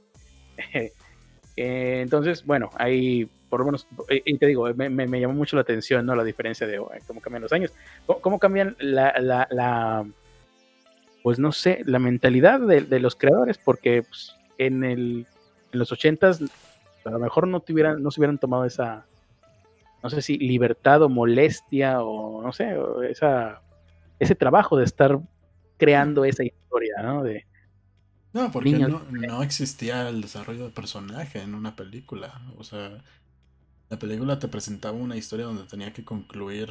Eh, no había tiempo, claro, también. Ah, igual, igual hay tiempo, porque ya hay películas que te muestran cómo va creciendo el personaje y todo. Pero, pero esta película no se trataba de esto. Esta, era una película para entretenimiento, para palomera. Era una película palomera, tal cual. No te importaba el background de, de Daniel Aruso, no te importaba el background de los otros tipos, nada más querías que fueran el estereotipo de los jerks, ahí de, los güeyes que se sentían alfa y eran eh, pendejones. Ah, es una palabra que, se utiliza mucho en esta serie. ¿eh? Eh, movimiento de alfa. Es, que en, ese no, no sé cómo se les llamaba en ese momento, pero pues eran era, era este tipo estereotipo de, los populares que son manchaditos con los otros. Sí, pues creo que se les llamaría. No sé si ya se les llamaba jocks, pero pues, nada más. Eh, y bueno, acá en, en, la serie pues utilizan mucho el término de movimiento de alfa. ¿no? Terminan siendo idioteces, ¿no? estupideces que proponen uno u otro. Em, en el cuarto episodio aparece Robbie, que es el hijo de Johnny Lawrence. Eh, eh, se ve ahí que tienen ahí sus conflictos. Em, no sé si en este episodio es donde la madre se va de... Sí, creo que sí, es donde... No, espera. No, primero tiene que entrar a trabajar con Daniel Laruso, ¿no? Robbie. Ahorita vamos a ver. Entonces, eh, por lo menos vemos ahí que Robbie no, no la lleva bien con su papá. ¿no? Y Robbie no la lleva bien con su papá y que es un delincuente, que el tipo se dedica a robar, a fingir que está trabajando en ciertos lugares y se roba los equipos o... En una tienda, en una tienda de electrónica, bueno, tiene ahí, se pone la playera y alguien le deja su laptop y el güey sale y se lleva la laptop. No, trabajaba ahí realmente. Delincuente. Eh, dejó la escuela, ¿no? Eh, le, llaman a Johnny Lawrence y le dicen, ay, su hijo no ha venido a la escuela y el güey le vale madre. Porque está cuidado de su madre y la mamá de él, pues está, vemos ahí también que tampoco es muy responsable, que digamos. O sea, vemos, que su mamá pues tiene un problema con el alcohol y con las drogas. Y a ver, ahí Miguel es Cobra Kai, Johnny. Ah, Johnny planea eh, em, cerrar Cobra Kai en el cuarto episodio otra vez. Lleva el diablo. Em, ah, este es el episodio donde, ¿por qué razón fue que Johnny Lawrence vandaliza el letrero de de Dani Laruso? Ya se me olvidó. Algo, algo siente él que le hace de Dani Laruso que va y le pinta. Porque Dani Laruso pidió que le quitaran el dojo. ¿Es eso?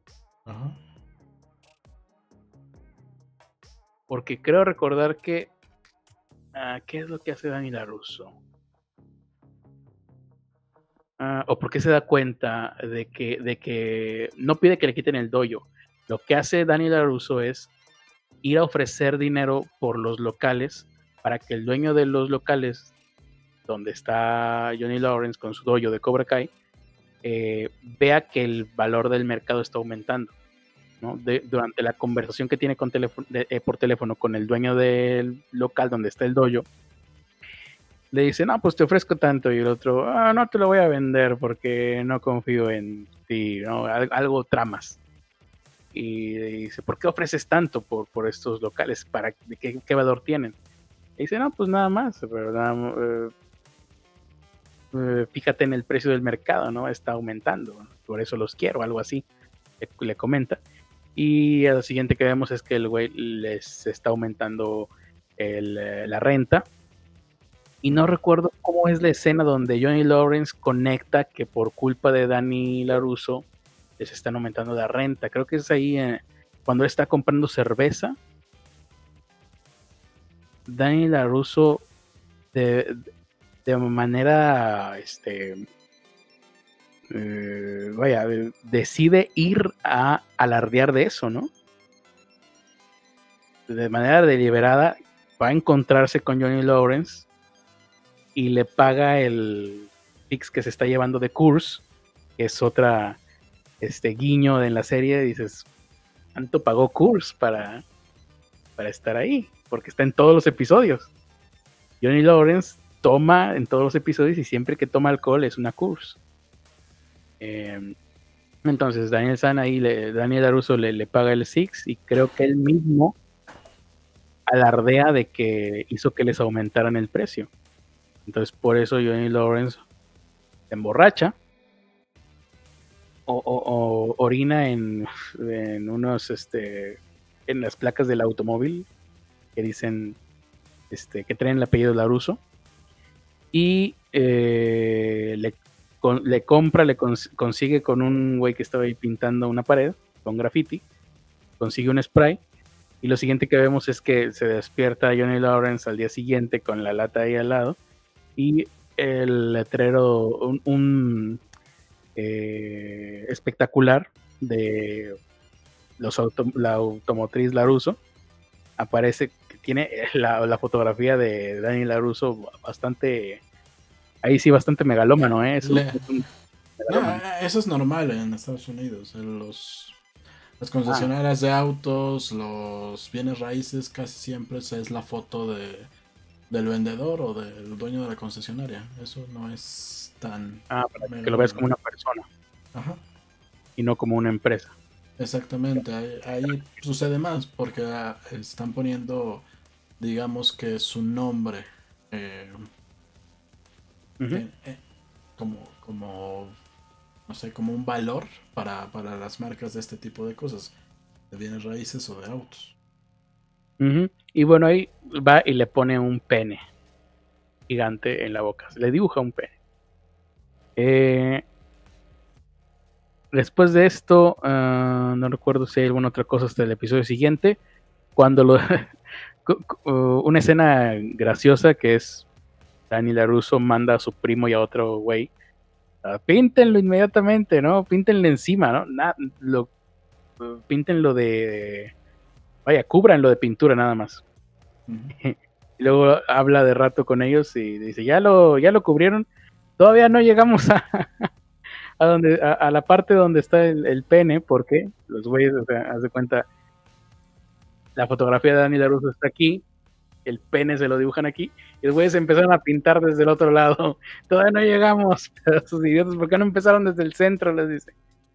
Eh, con lo cual, pues ahí ves este, un, guion bastante bien trabajado, porque tienen ahí un, equilibrio bastante bueno, saben dónde encajar eh, los chistes, no se ven eh, forzados como podrían verse, por ejemplo, estaba viendo hace poco que sí dije, no, no. Ah, es que también, también, o sea, si tomamos en cuenta que es este señor, el... ¿Cómo, te dije que se llamaba? Robert Mark eh, Carmen. Ajá. Que está como de los creadores del programa, que es uno de los guionistas, que ha hecho como 50 películas. Toda su vida, claro. Sí, o sea que ya, ya ahorita pues el señor ya está en, ¿cómo decirlo? Sí, sí. No, es en, sus años dorados, o sea, con toda la experiencia del mundo. Ya, no está, ya no está jugando, ya, ya sabe lo que tiene que hacer. Pero el tipo hizo las tres décadas de Kid, hizo el transportador, em, búsqueda implacable, el quinto elemento.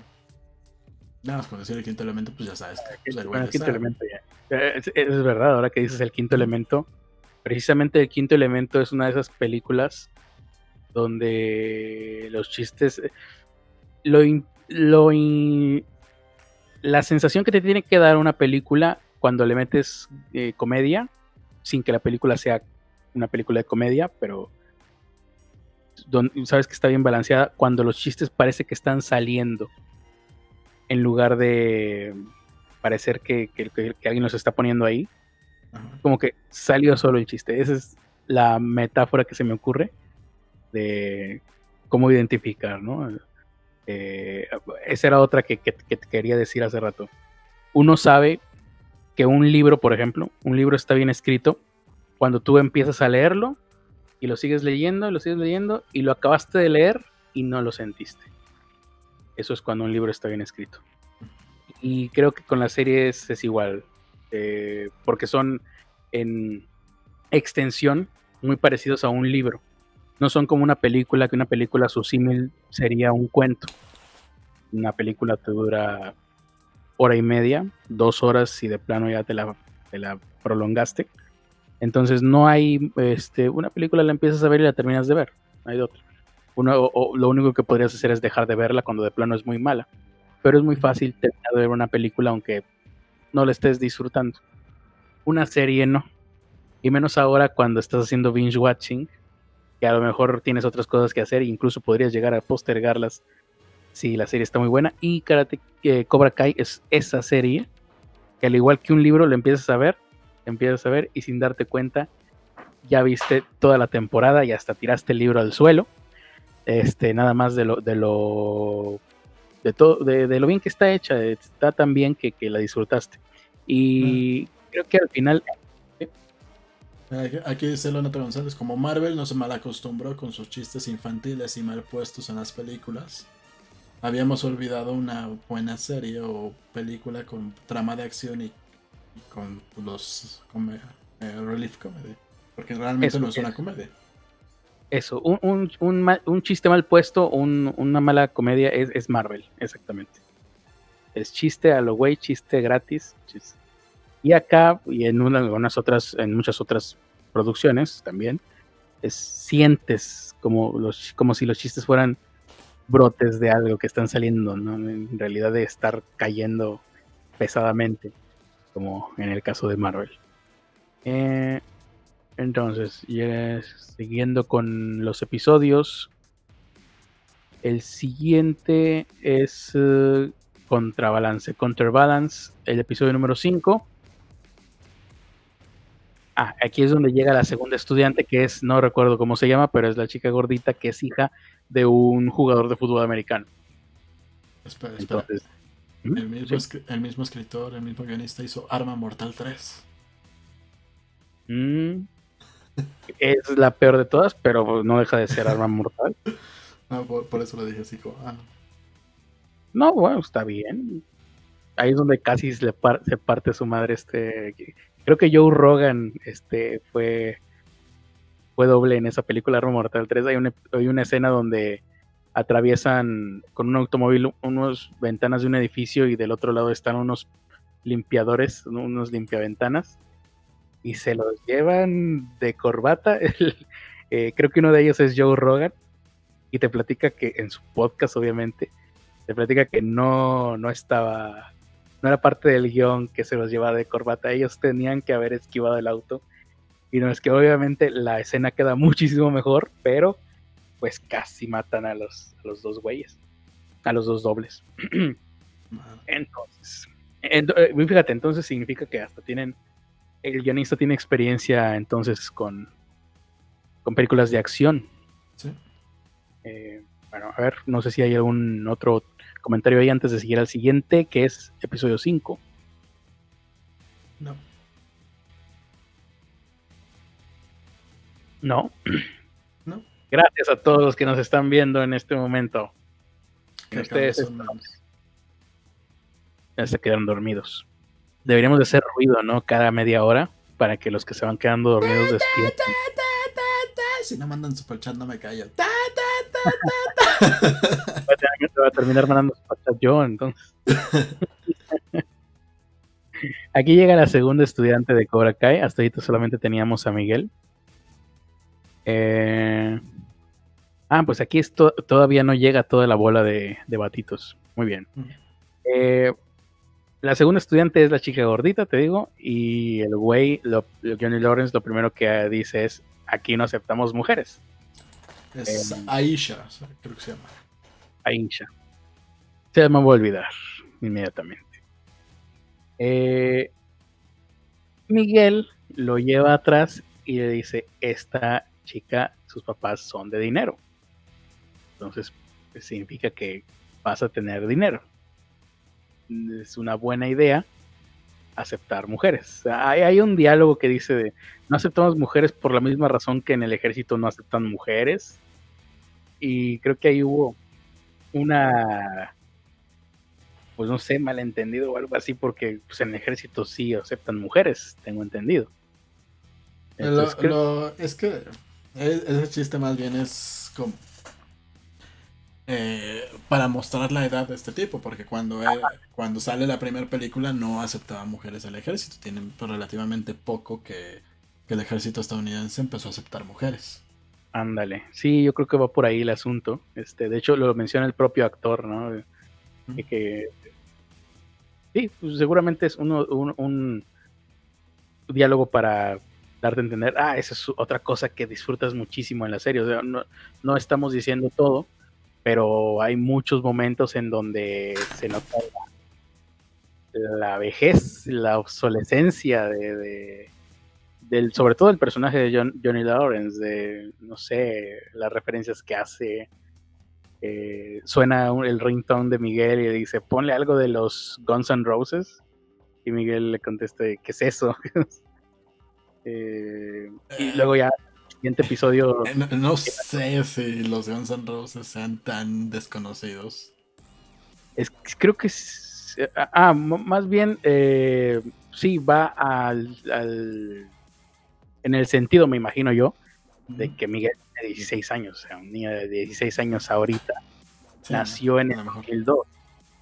¿Mm? A lo mejor sí es eso, ¿no? Pero... Sí. ¿Mm? Bueno, es que creo que todavía siguen pasando en radio de repente. Pero no sé cómo está en Estados Unidos esta, esa parte. Porque aquí... A, ¿Ah? No, pues cualquier... Eh, a esa edad es donde más se escucha radio porque tienes que aventarte el transporte. Ah, pues escuchas podcasts. ¿No? No sé, ah, es una muy buena pregunta. Habría que conseguir a un, a un joven y preguntarle qué hace. ¿Tú qué? ¿Eh? ¿Qué idiota? Pa? Y luego resulta que entrenaba en el dojo y Cobra Kai y nos parte la madre. Es que, es que aún, si escuchas podcasts, pues muchos de los podcasts, sobre todo en Estados Unidos, están hechos por, por ruquitos rockeros.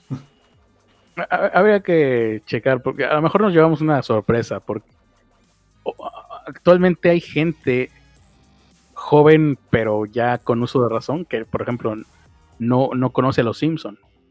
Sabe que existen, pero no, no, no te va a entender nada que digas de los Simpsons. No va a entender las referencias, sí. Es perturbador. Eh, pero, pero, bueno, eh, en ese caso, pues sí, son, son demasiadas temporadas como para que ellos conozcan las primeras. Sí, sí. Ah, pues una pregunta. No creo que haya nadie ahorita joven escuchándonos, ¿verdad? Pero. Este, hay 12 personas escuchándonos, ¿para qué le haces a la.? Habrá alguien por ahí que vea esto en diferido que a lo mejor nos pueda decir ahí en los comentarios. Yo no conozco a. Si era Guns N' Roses lo que el güey menciona. creo que sí. nada más vi la segunda temporada esta vez. Por eso ah, estoy participando tanto. Ajá, ajá. Em, y bueno, para el siguiente episodio ya sale, ya viene este Miguel con eh, las músicas, ¿no? Escuchándolos a los Guns N' Roses y dice, ay, lo busqué, lo googleé y y están muy buenos. Y no sé. Bien. Ah, Miguel defiende a. Ah, esto ya lo vimos. Miguel defiende a Samantha contra Kyler. Kyler es el novio de Samantha, creo. Eh, o el que va a ser el novio de Samantha. Ah, ahorita más adelante vemos. Um. Robbie. Aquí es donde. Sí, sí, dije, sí mencionamos ya a Robbie, ¿verdad? Apareció en el episodio anterior. En este episodio es donde eh, consigues el trabajo con, la concesionaria de Laruso. Pero de antemano sabiendo quién es Dani Laruso y, por, y que su padre pues, prácticamente lo odia o es su enemigo, aunque es muy pendejo tener enemigos en la vida real, solamente este, funciona en las películas, pero sí, son, son enemigos. Eh, y Robbie lo, lo hace nada más para molestar a su padre en un principio. Mm, Samantha hace un estos amigos nuevos en la clase de ciencia. Solamente uno, no, dos. Eh, ahí aparecen el que posteriormente conoceremos como Halcón, que le vamos a llamar desde ahorita Halcón, pero todavía no es Halcón. Tiene un nombre que no olvidé. ¿Cómo carambas te vas a acordar de.? Lo estás leyendo, ¿verdad? No. No, pues entonces eres eh, King. Este. Me, acuerdo de, su nombre, pero no me acuerdo del otro. Pues el otro que justamente no tiene un apelativo por el cual lo pudiésemos conocer, es precisamente del que hubiéramos necesitado el nombre. Pero bueno, es una especie de Rayman, si te acuerdas del nombre de Halcón, Hawk. Sí es Halcón Hawk, ¿verdad? Es, que hay, es que hay una escena donde se burlan justamente de su nombre, por eso me acuerdo. Ah, ok. Entonces Samantha hace estos nuevos amigos en la clase de ciencia, donde por cierto están destripando... ¿Qué era? ¿Un cochinito? No. ¿Una rana? algo están destripando, ahí algo le están haciendo a un animal pequeño. Eh, y entonces, en este, este episodio también es donde pues Daniel está buscando a alguien con quien practicar karate, ¿no? Ahora que vio que apareció el Cobra, dojo Cobra Kai, dice, pues yo también voy a regresar a mi dojo Miyagi, quién sabe qué chingados. Y ahí aparece, sale la fotografía de Miyagi, ¿no? Eh, vemos que, que Daniel todavía tiene ahí sus trofeos, tiene su lugar eh, no lo usaba desde hace mucho tiempo. Vemos cómo empieza a sacar cosas de ahí porque lo estaba usando como cuarto de triques.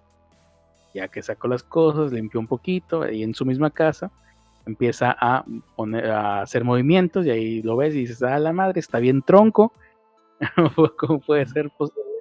Sí, o sea, eh, le jugaron un chingo con las cámaras para que se viera impresionante y, en, un en un momento cuando hacen una Phantom, pues sí, te da el gatazo pero ya lo empiezas a ver como más de lejos. O, lo vuelves a repetir la escena y dices, no, pues no, estás No sé si es en esta temporada o ya en la siguiente donde aparece sin camisa por completo. Y, es donde yo dije, no, esto a lo mejor es genético, ¿eh? Porque si es como que, no mames, no, no desarrollaste... No, no, recuerdo, no recuerdo haber visto sin camisa en esta segunda temporada. Lo vi con una camisa de estas que tienen los brazos cortados. A lo mejor tengo ahí entonces el, recuerdo, este... Ah, a lo mejor sí pasó en, en, esa, en la primera temporada. En la segunda no, lo recuerdo. Mm, pero bueno, ahí cuando, lo ves en esta camisa sin mangas, eh, ves y dices, güey, aquí no hay músculo y no lo hubo nunca. Y es raro, ¿no? Para eh, güey nada más se embarneció, pero no, no se ve. No se ve fuerte, no se ve que haya hecho ejercicio alguna vez. Pero, o sea, es que se ve su, subdesarrollado. O sea, aunque seas una persona que jamás hiciste ejercicio, pues algo tienes de musculatura, ¿no? nada más por existir. Pero... No estoy, seguro, ¿eh? Pues no sé. Ah, igual tendríamos que pedir la opinión de algún médico. Entonces, vamos a la siguiente, el siguiente episodio. Eh, mientras Johnny aprende. Johnny se da cuenta de que Cobra Kai está petado de la competencia All Valley Tournament. la competencia donde pues, originalmente se enfrentan él y Dani Laruso y pierde él. Entonces dice, por mis fueros, por mis eh, intenciones, nuestro dojo va Ahora, yo no recuerdo si en este momento ya tienen más alumnos en el dojo Cobra Kai, pero el caso es que él dice, pues voy a empezar, no, creo que ya tienen más alumnos. En el episodio anterior seguramente es donde llegó todos los, los batitos ahí. Ah, yo también quiero partirle la cara a todos. Este, eh, y se quieren inscribir y bueno, ahí el, el güey empieza este, a, a tratarlos mal, ¿no? Ahí es donde vemos a, bueno, que, trata mal a, uno que está gordito, que le dice eh, que, se ríe de sus pechos o algo así. Y, a todos les empieza a poner sobrenombres, ¿no? Tal, tú tal, tú tal. Ya, ya queda uno con una cicatriz en el labio, porque tenía labio leporino, entonces lo, lo, operaron. Y el güey le empieza a decir, ah, tú eres labios. Y dice, no debería de reírse de mí, ¿no? todavía eh, nerd. Eh, debería de reírse de mí. Lo que pasa es que alguien antes tenía labio leporino y, me operaron y por eso me quedó esa cicatriz. Y el cabrón todo le dice, ah, o sea que antes estaba peor. no mames. Eso, pues, obviamente, ahorita eh, sería impensable, pero es parte del Es algo que estuvieron. Eh, pero, es que es, que es parte de, de mostrar esta diferencia generacional y esta diferencia de pensamiento. Lo que les decía cuando tú te caíste es que los errores de Lawrence es porque él tal y cual desconoce las cosas. Los errores que comete Lawrence es porque no está acostumbrado a cómo se maneja el mundo actual, no conoce cómo se debe tratar a los niños. ¿no? Él, él desconoce toda esta parte. No, no está al tanto de la situación, no sabe usar internet, no sabe usar nada de esto. Mientras que los errores de Laruso no es por desconocimiento, es por ego, eh, por, ego, por mamón. Mm. Eh, a ver, estoy aquí tratando de encontrar el nombre del el entrenador de Johnny Lawrence y no lo estoy encontrando, ¿eh? ¿Quién Reese? Algo así. Sí, algo de Chris. Su, su, su apellido es Crece, Chris pero no estoy encontrando eh, precisamente el... Ah, bueno, nada más... Uh... Ah, es que lo tengo en el... John Chris. John Chris, sí, es que lo tenía eh, en la primera temporada nada más, por eso no me iba a aparecer nunca. John Chris aparece nada más hasta el último capítulo. Bueno, ya llegaremos a eso dentro de unos par de episodios más. Entonces, ah, sí, eh, te decía, esto en, los, en las entrevistas que, hacen con los creadores, dicen, estuvimos mucho tiempo eh, decidiendo, ¿no? Comentando, conversando cómo hasta dónde tenía que ser, que sí, que no te podía hacer Johnny Lawrence, que sí, que no políticamente incorrecto podría decir, ¿no?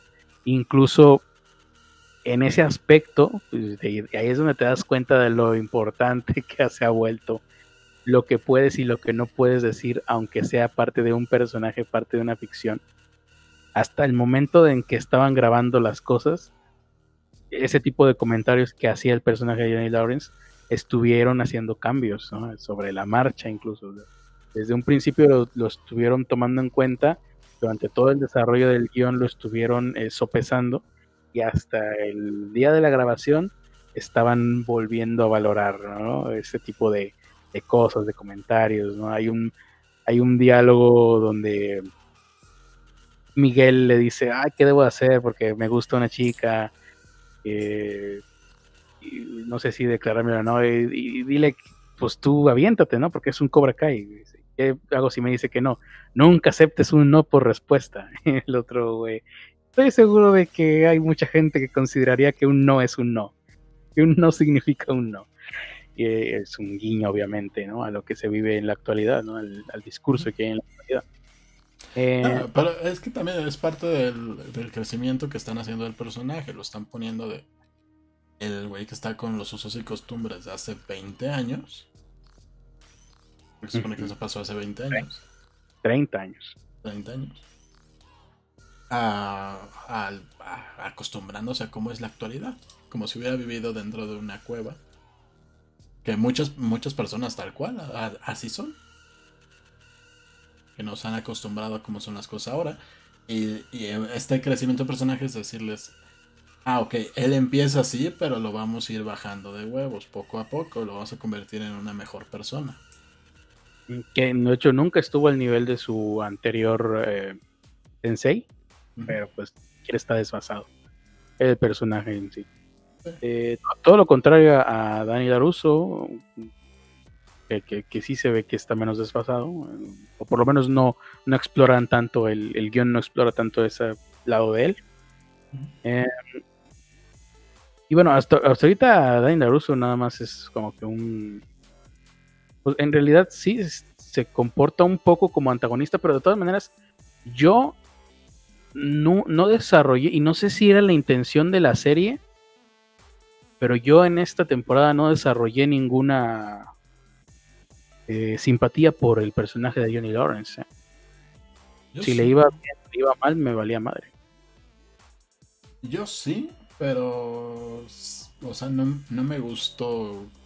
más, más adelante vamos a llegar a eso, pero. Pero, o sea, sí, sí entiendes esta parte de. Ok, pues es que es alguien que, todavía no está acostumbrado a cómo son las cosas ahora. No, no desarrollé una versión, de hecho desarrollé una versión muy fuerte por por el otro güey por, Laruso. Y yo no. Yo, yo tampoco, o sea, tampoco desarrollé una afiliación hacia familia de Laruso. Y, más bien, no sé, yo estuve constantemente simplemente viviendo el fanservice, ¿no? Eh, de, Karate Kid. Eh, pero en realidad me valía.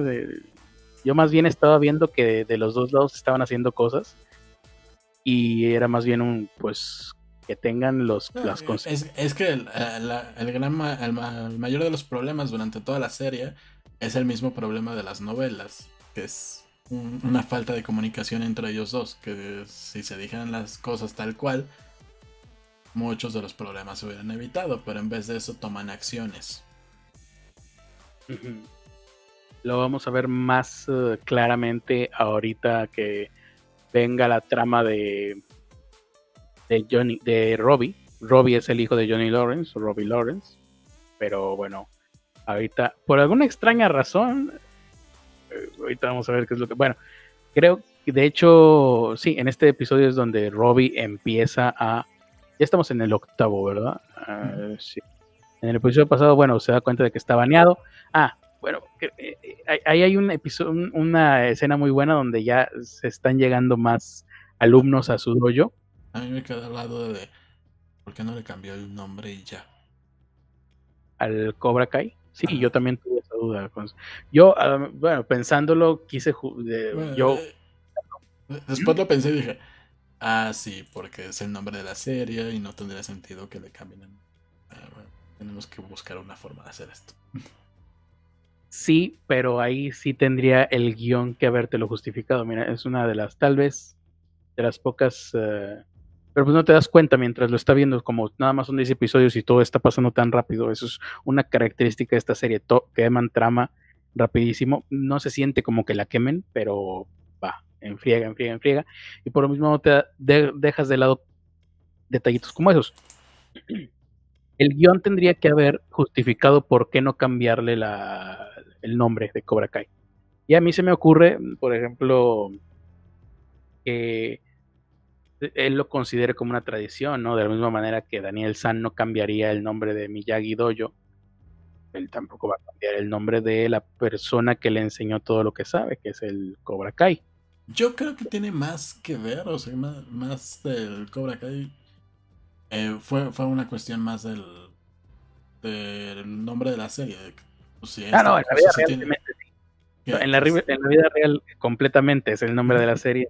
Sí, porque realmente no te justifican tanto que haya un aprecio hacia Cobra Kai, porque todo momento te, te, parece que sí, el, Cobra Kai los ayudó en su, los ayudó a salir del hoyo en el que estaban, pero no tienen un aprecio hacia, hacia su maestro. De hecho, y lo ven como un problema. Y es algo que tendría que haber hecho la serie, o sea, los guionistas tenían que haber incluso hasta hecho una escena donde se le cuestionara al personaje de Johnny Lawrence o que el propio Daniel le, pidiera, pues, cámbiale el nombre y te dejo en paz. Y, que Johnny lo, tomara como un reto o algo así, ¿no? Lo podrías haber justificado completamente. Y obviamente, como en la vida real, el nombre es simplemente por porque así se llamaba el dojo, ¿no? En la película. De hecho, hay, hay un problema que tendría la continuidad entre la primera y la segunda temporada. Y esa es la razón por la que estaba baneado el dojo. Y era por el señor este, por el maestro. Chris. Por John Chris. John Chris. Ajá, entonces ahí, si, si ¿cómo, llamarlo? Si seguimos esa continuidad, no debería de haber seguido, no debería de haber podido aparecer John Chris. Porque lo hubieran baneado inmediatamente. Sí, sí, porque creo que eso es algo que ya pasó, pero hay un momento donde él comparece ante un, eh, consejo ahí de, de ese torneo. Que en realidad son unos güeyes que ni, ni en cuenta, de ahí te das cuenta de que el único este, interesado en ese punto de que Cobra Kai siga baneado es Daniel Aruso, el personaje todos los demás, ah, ¿qué? ¿Quién es este? ¿No? ¿Es porque ¿Podemos banear gente? Ah, ¿Por qué está baneado? No, pues este, quiten el ban, ¿no? Y Daniel, no, no, no, está baneado por esto, por lo otro, y explica. Al final lo desbanean, pues, nada más porque pues es un pinche torneo de adolescentes que, no tiene importancia absolutamente. pero creo que sí le ponen esa condición de que no estuviera el otro, o sea que le preguntan, le preguntan por John Chris y es justamente cuando él dice, eh, John Chris está muerto. Y el otro pues ni lo conocía, ¿no? Había otro que ni lo conocía. Em, y nada, pues sí, te digo, eso, eso faltó como que una escena donde dijeras, donde Johnny Lawrence dijera, por mis huevos, no le voy a cambiar el nombre porque tú tampoco le cambiarías el nombre a Miyagi. Y. Y me regresa y, y me pintas mi carro de negro, por favor le pones unas cobras bien nacas ahí al lado. Entonces, ya vamos en el episodio 8. Eh, no, vamos en el episodio 7. ¿Cuál vamos? Donde, yo, donde Robbie eh, empieza a, a mostrar. Hay una escena donde le hacen un chiste a Robbie, ¿no? Robbie es el hijo de Johnny Lawrence, que ya empezó a trabajar en la concesionaria de Daniel San. Eh, Daniel San por cuestiones del, por, coincidencias del guion, eh, Robbie termina una noche entregando unos documentos que no eran documentos en la casa de Daniel San. En el momento en el que Daniel está haciendo su tai chi, básicamente eso es lo que estaba haciendo. Su, yoga. Su yoga, ajá. Es que el tai chi es todavía más leve que el yoga, entonces una especie de una cosa intermedia entre tai chi y yoga. Em, y le dice, ah, pues estoy haciendo karate. ¿Quieres eh, hacer karate? Ah, sí, quiero hacer karate.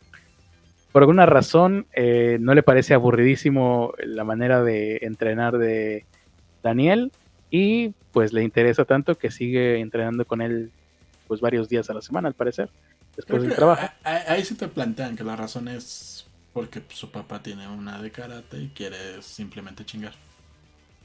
Sí, pues si quiere chingar. Eh, al parecer, originalmente, no sé, no recuerdo si la serie te plantea que originalmente Robbie también estaba en el plan de que sus amigos robaran la concesionaria, pero el caso es que a sus amigos se les ocurre, creo que se les ocurre y él no tiene nada que ver en la planeación, robar la concesionaria. Y él, consigue... él, no, tiene nada que ver en la planeación porque realmente lo único que quería era ir para molestar a su papá. Claro, claro. Este, entonces dice, me, me podré robar una laptop, pero jamás robaré una concesionaria, ¿no? Mi límite moral es hasta aquí, ¿no? Y eso es y robar una concesionaria es hasta acá. Creo que, creo que ahí la diferencia que marca es porque el, tipo lo trata muy bien.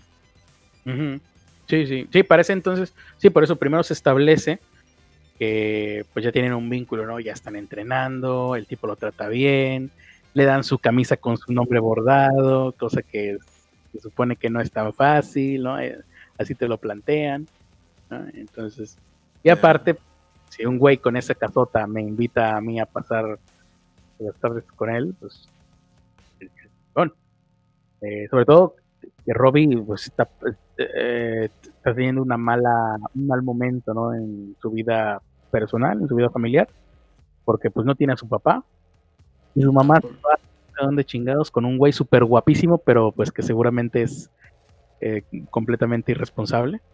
Pero súper guapísimo, no mames, qué guapo es eso.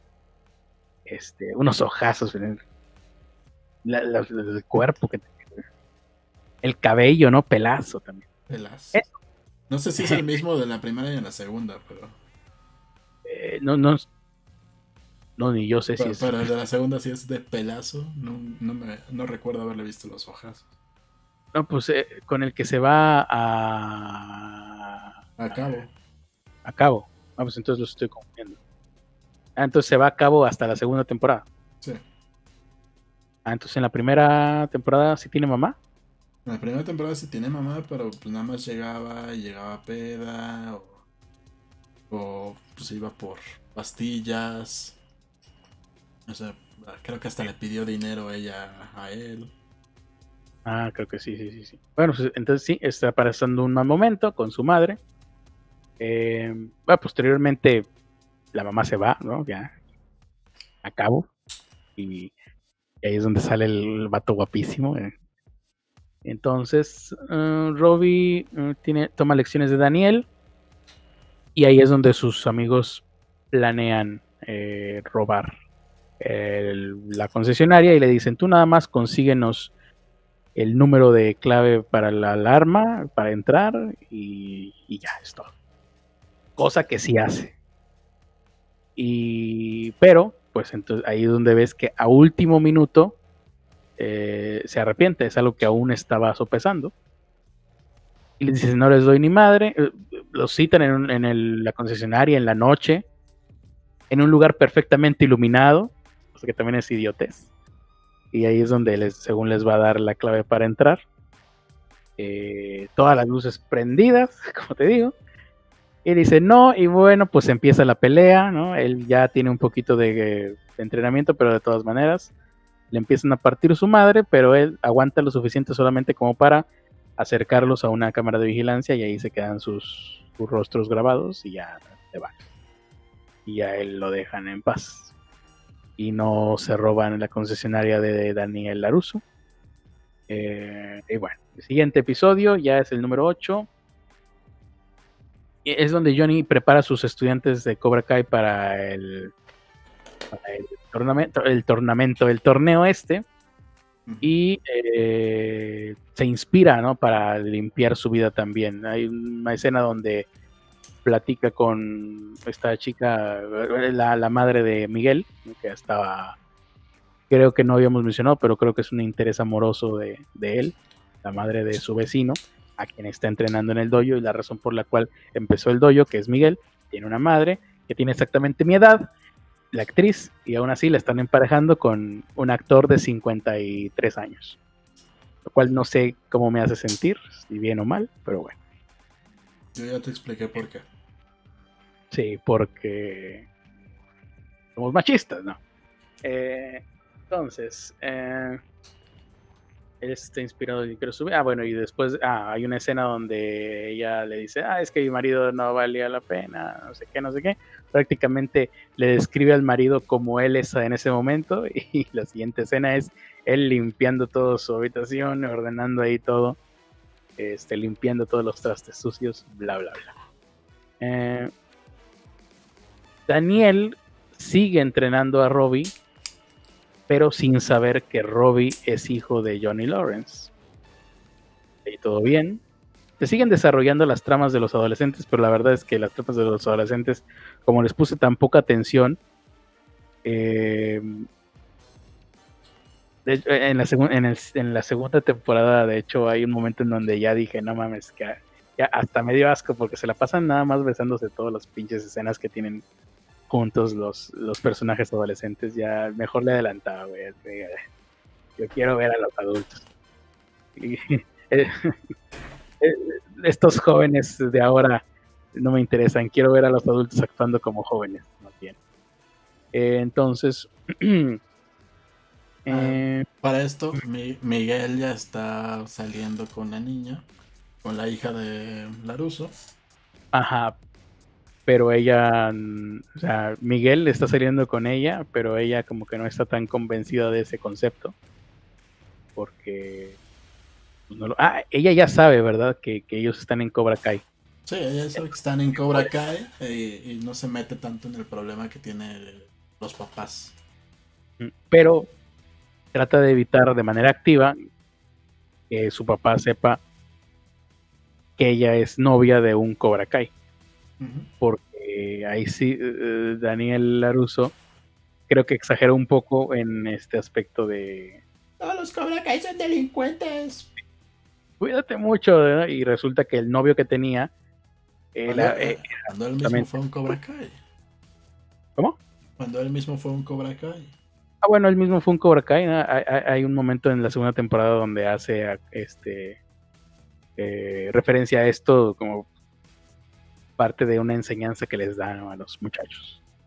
Eh, pero eh, eh, aquí en, este, en esta temporada, pues el novio que tenía Samantha, que ya me acordé es el nombre de la hija de Daniel, pues era un bully, hasta que no le rompen su madre en reiteradas ocasiones, deja de molestar a la gente. E, e incluso, ah, ya me acordé, él es, un, es una mala persona, el, el novio, porque como todos los adolescentes, quiere tener sexo con Samantha. Entonces, eso es de mala persona. Ah, bueno, es mala persona, ya me acordé por qué. Porque hace lo mismo con todas las mujeres. Quiere tener sexo con varias. Entonces, ya, mala persona. Y ya podemos golpearlo. Entonces, y, eso hacemos, ¿no? van y le parten su madre. Y después de, y ya que le parten su madre, pues eh, Miguel se queda con la chica. Como premio de cavernícolas. Ella también eh, parte la madre, ¿no? ¿Quién? Esta, esta Samantha también le parte la madre en algún momento. No, nada más le da un empujón ahí medio en, en, la sala de cine, ¿no? Él creo que quiere ahí tocar algo y ella no, y se lo quita encima con un empujoncito más, más que amigable. Eh, pero no, eh, durante toda la temporada el, punto es que Samantha no demuestra ninguna habilidad hasta el último episodio donde se pone a dar unas pinches machincuepas este, cuando nadie le está viendo. Y ahí de, ah, toda la siguiente temporada se va a tratar de eso, de ella peleando. Eh, el, el primo de Daniel Laruso eh, que seguramente el actor es muchísimo más joven, pero se ven de la edad. eh, se da, eh, descubre que el que pintó el pene en la boca de Daniel Laruso en el espectacular fue Johnny Lawrence. Porque encuentran los volantes todos feos que andaba pegando por ahí. entonces va con unos amigos, choppers, mal encarados, con barras de acero, y rompe el automóvil de Johnny, eh, el automóvil que le acababan de componer gratis, que de, cierta manera dices, ah, pues se lo compuso gratis, qué tipazo, pero pues de todas maneras la hija había participado en el choque en donde le, le desmadraron el automóvil. Así que pues lo comido por lo servido. Pero el automóvil que ya tenía arregladito, van y se lo rompen y se le prenden fuego. Claro, Johnny Lawrence eh, les parte su madre a todos los que fueron ahí con el primo eh, de Danny a hacer eso, a hacer esa especie de venganza. Pero como quiera no evita que le prendan fuego al automóvil. Entonces ahí sí, cual Charles Bronson, este, de postmoderno, agarra al primo y le dice, ¿dónde vive Danny Laruso? Ya haciendo eh, referencia a alguna escena de la primera película, creo recordar. Y ya le dice, vive en tal, tal. Demasiado fácil, pero bueno, se lo dice.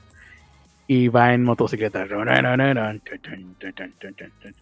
a buscar a su enemigo. ¿De dónde sacó la motocicleta? Se la quita uno de los choppers, ¿no? uno de los choppers, sí, sí, sí. Eh, llega a la, casa y sí, ahora sí se van a armar los putazos. Pero antes de que se armen los putazos, eh, la esposa de Daniel Laruso lo invita a almorzar. Entonces no hay putazos. Pero ya sí van a armar.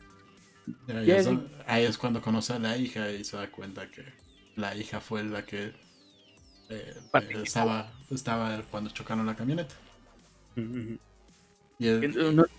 si era el, automóvil de la hija y lo estaba manejando una de sus amigas, ella no estaba manejando. No. Ella tuvo que ver algo ahí. es cuando le dice, ah, por eso, por eso me. Por eso me lo hiciste de gratis, porque pues, eh, tu hija estaba ahí. Algo así, sí, sí. Eh, para todo esto, Daniel Laruso no, no sabe que su primo le fue a desmadrar el automóvil.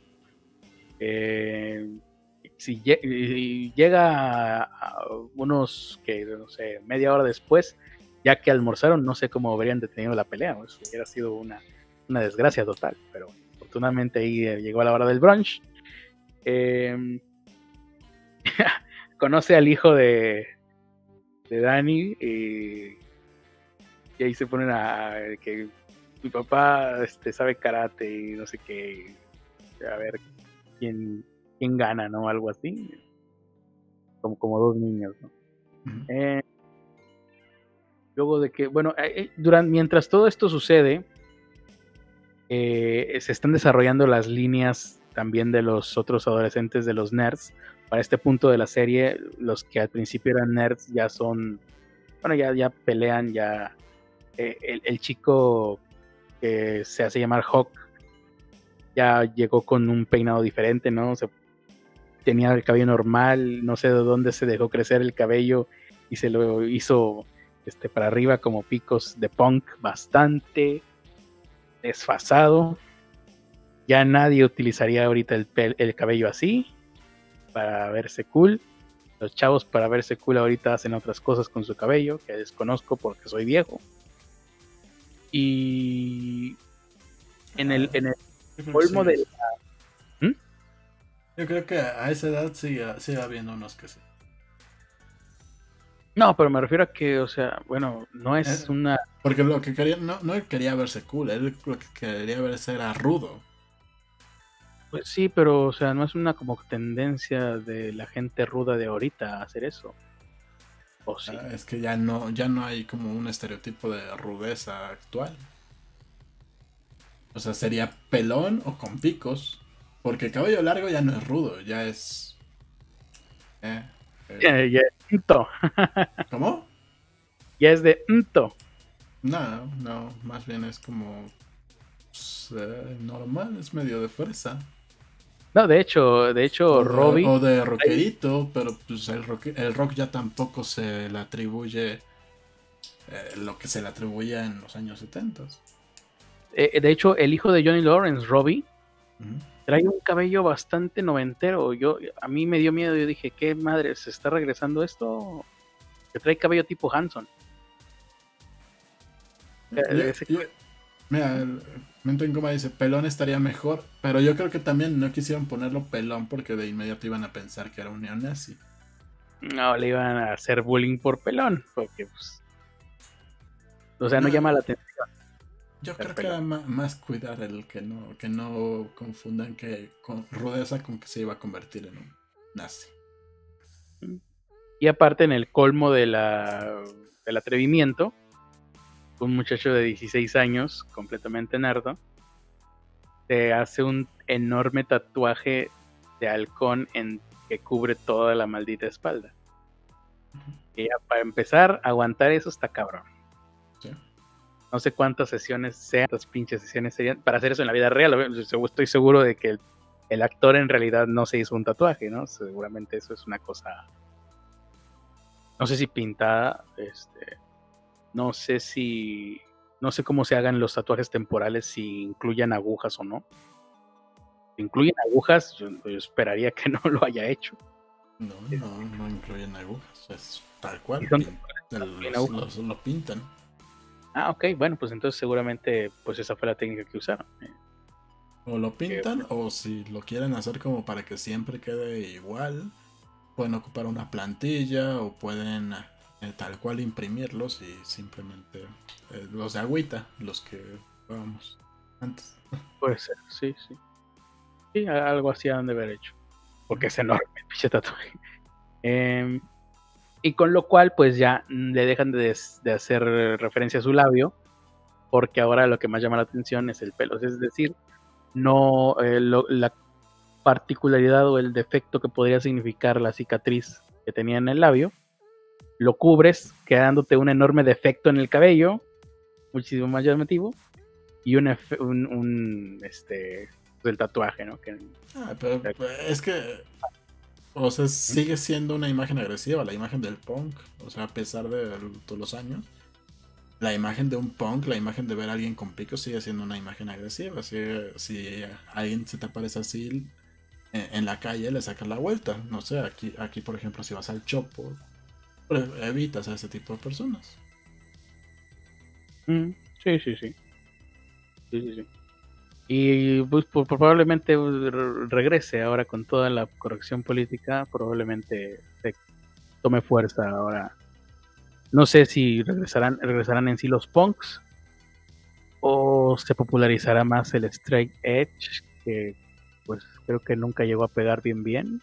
A lo mejor esta es la oportunidad.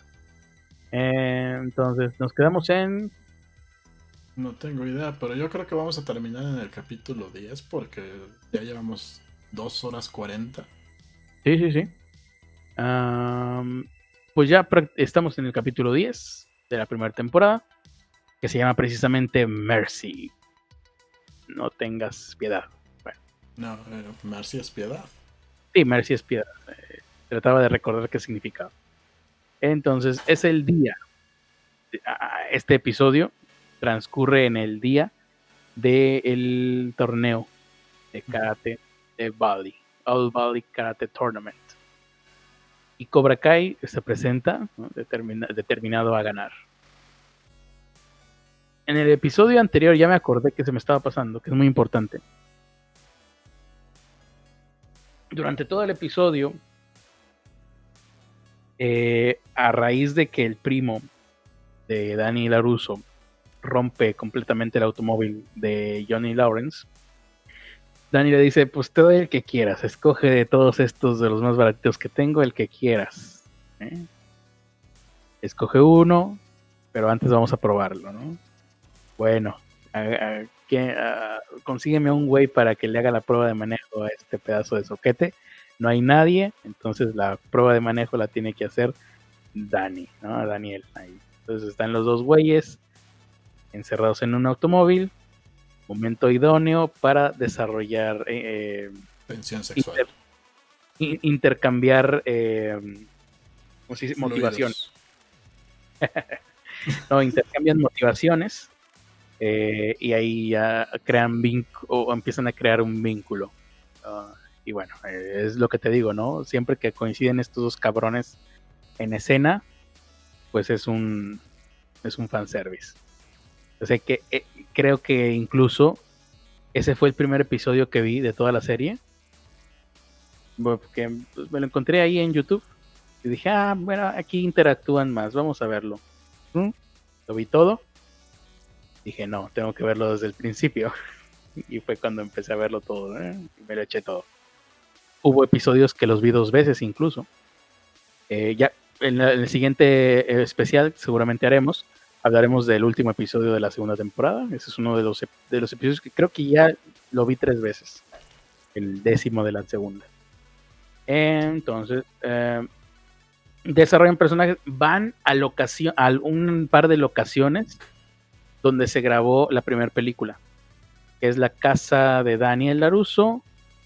No recuerdo si van a otra, otra parte más. Eh, y ahí intercalan escenas de la película original, con ellos recorriendo ahí el lugar donde habían grabado. Eh, conversan. Vemos que ya empiezan a ser buenas migas. Regresan a la casa de Daniel, lo invita a su casa, pues, no sé, tal vez a tomarse algunas copas. Eh, vemos que se va desarrollando la intención de vamos a intercambiar un par de golpes ahí en el dojo que tienes en tu casa. Le dice, ah, pero tú quieres hacer algo como en la película de Rocky 3, creo, donde Apolo Krill y Rocky pelean de manera amistosa. Ok, vamos a hacerlo, pero nada más una vez. Nuevamente no se arman los chingazos por culpa de Robbie que para ese momento ya estaba ahí, dispuesto a confesarle todo a Daniel Laruso, de que a ah, mi padre es Johnny Lawrence, bla, bla, bla, bla, bla, bla, pero no alcanza a decir nada porque entran los dos al mismo tiempo. Y ahí les quedó corta, le quedaron cortas las telenovelas mexicanas por el dramón ranchero que se arma en un segundo de 0 a 100 Todas las mexicanas quedaron cortas hasta las eh, turcas que, se la pasan gritando ahí. Exacto, en un segundo, papá, ¿qué significa esto? Uh, se empiezan los empujones, ¿qué te pasa? No sé qué. Como tú dices bien, Ernesto, puro malentendido. E, en esta serie todo el conflicto es de malentendidos, de cosas que no se dicen. Eh, esa, es la parte que, esa es la parte que no me gustó. O sea, la, parte de cómo, resuelven los putados y todo eso. Está, está. Me agrada. Todavía la parte del conflicto que hay con, el otro personaje que vamos a hablar en la segunda, en la segunda parte de este, este podcast. Dices, ah, ok, aquí sí hay un problema, si hay algo que realmente puede desatar algo, algo feo. Pero la mayoría de los problemas entre Laruso eh, y. Johnny Lawrence. Y Johnny Lawrence, ahora se me olvida a mí. y, de Johnny Lawrence con su hijo y de su hijo con Laruso. todos los problemas que hay entre ese circulito de hijos y padres son problemas de comunicación. Problemas de comunicación que se pudieron haber arreglado de la manera más pendeja. Hablando, básicamente, o diciendo, ¿no? De hecho, hay, uno este, en la segunda temporada, spoileando tal vez un poquito, pero eh, Robbie se va a vivir con Danny Lawrence. hay un momento donde Danny lo considera, dice, no, pero yo tendría que decirle a Johnny, a Johnny pues, que su hijo está aquí. Va y por pura casualidad del guion, él decide que se va a quedar con su hijo. Lo explicaremos en la siguiente parte, pero pues decide de manera unilateral y completamente arbitraria que Robbie se va a quedar a vivir con él, pero no le dice nada a Johnny de que, ay, tu hijo está pasándola mal, está en mi casa y lo tengo yo. En una de esas Johnny hasta le dice, ay, qué bueno que te lo quedas, porque así me puedo yo seguir de pedote. Pero no lo hace, ¿no? No, no es así. Simplemente se queda callado. ¿Cuál telenovela mexicana? Ahí sí. Eh, ahí Ah, incluso... Aquí, aquí se meten como. Me da un chingo de risa que siempre que Laruso se topa con Johnny, casualmente está haciendo algo relacionado con las peores prácticas de Cobra Kai. No sé. Mucho, la mayoría de las veces que se lo encuentra está be- bebiendo. Nada más un par de veces es cuando está relacionado con las peores prácticas. cuando se encuentran o está bebiendo o es que uno de ellos va encabronado con el otro. Ujú, más bien. Uno de ellos va buscando pleito contra el otro. Y nunca se pelean. Ent- De hecho, ahora que lo pienso en toda la temporada, pues nada más intercambian eh, empujones en esa escena, ¿no? De, ¿qué está haciendo aquí mi hijo? No sabía que era tu hijo. Puedo explicarlo, ¿no? El otro, güey. Y ya, se van todos. Sin hablar, igual. Después, Carlos, vete de aquí, no vuelvas nunca más. Eh, Le cierra la puerta a los dos. Se queda Daniel adentro. Eh, Johnny, Lawrence se va en su automóvil. Y Robbie, pues se va a pie porque no tengo idea de cómo carambas fue que llegó ahí.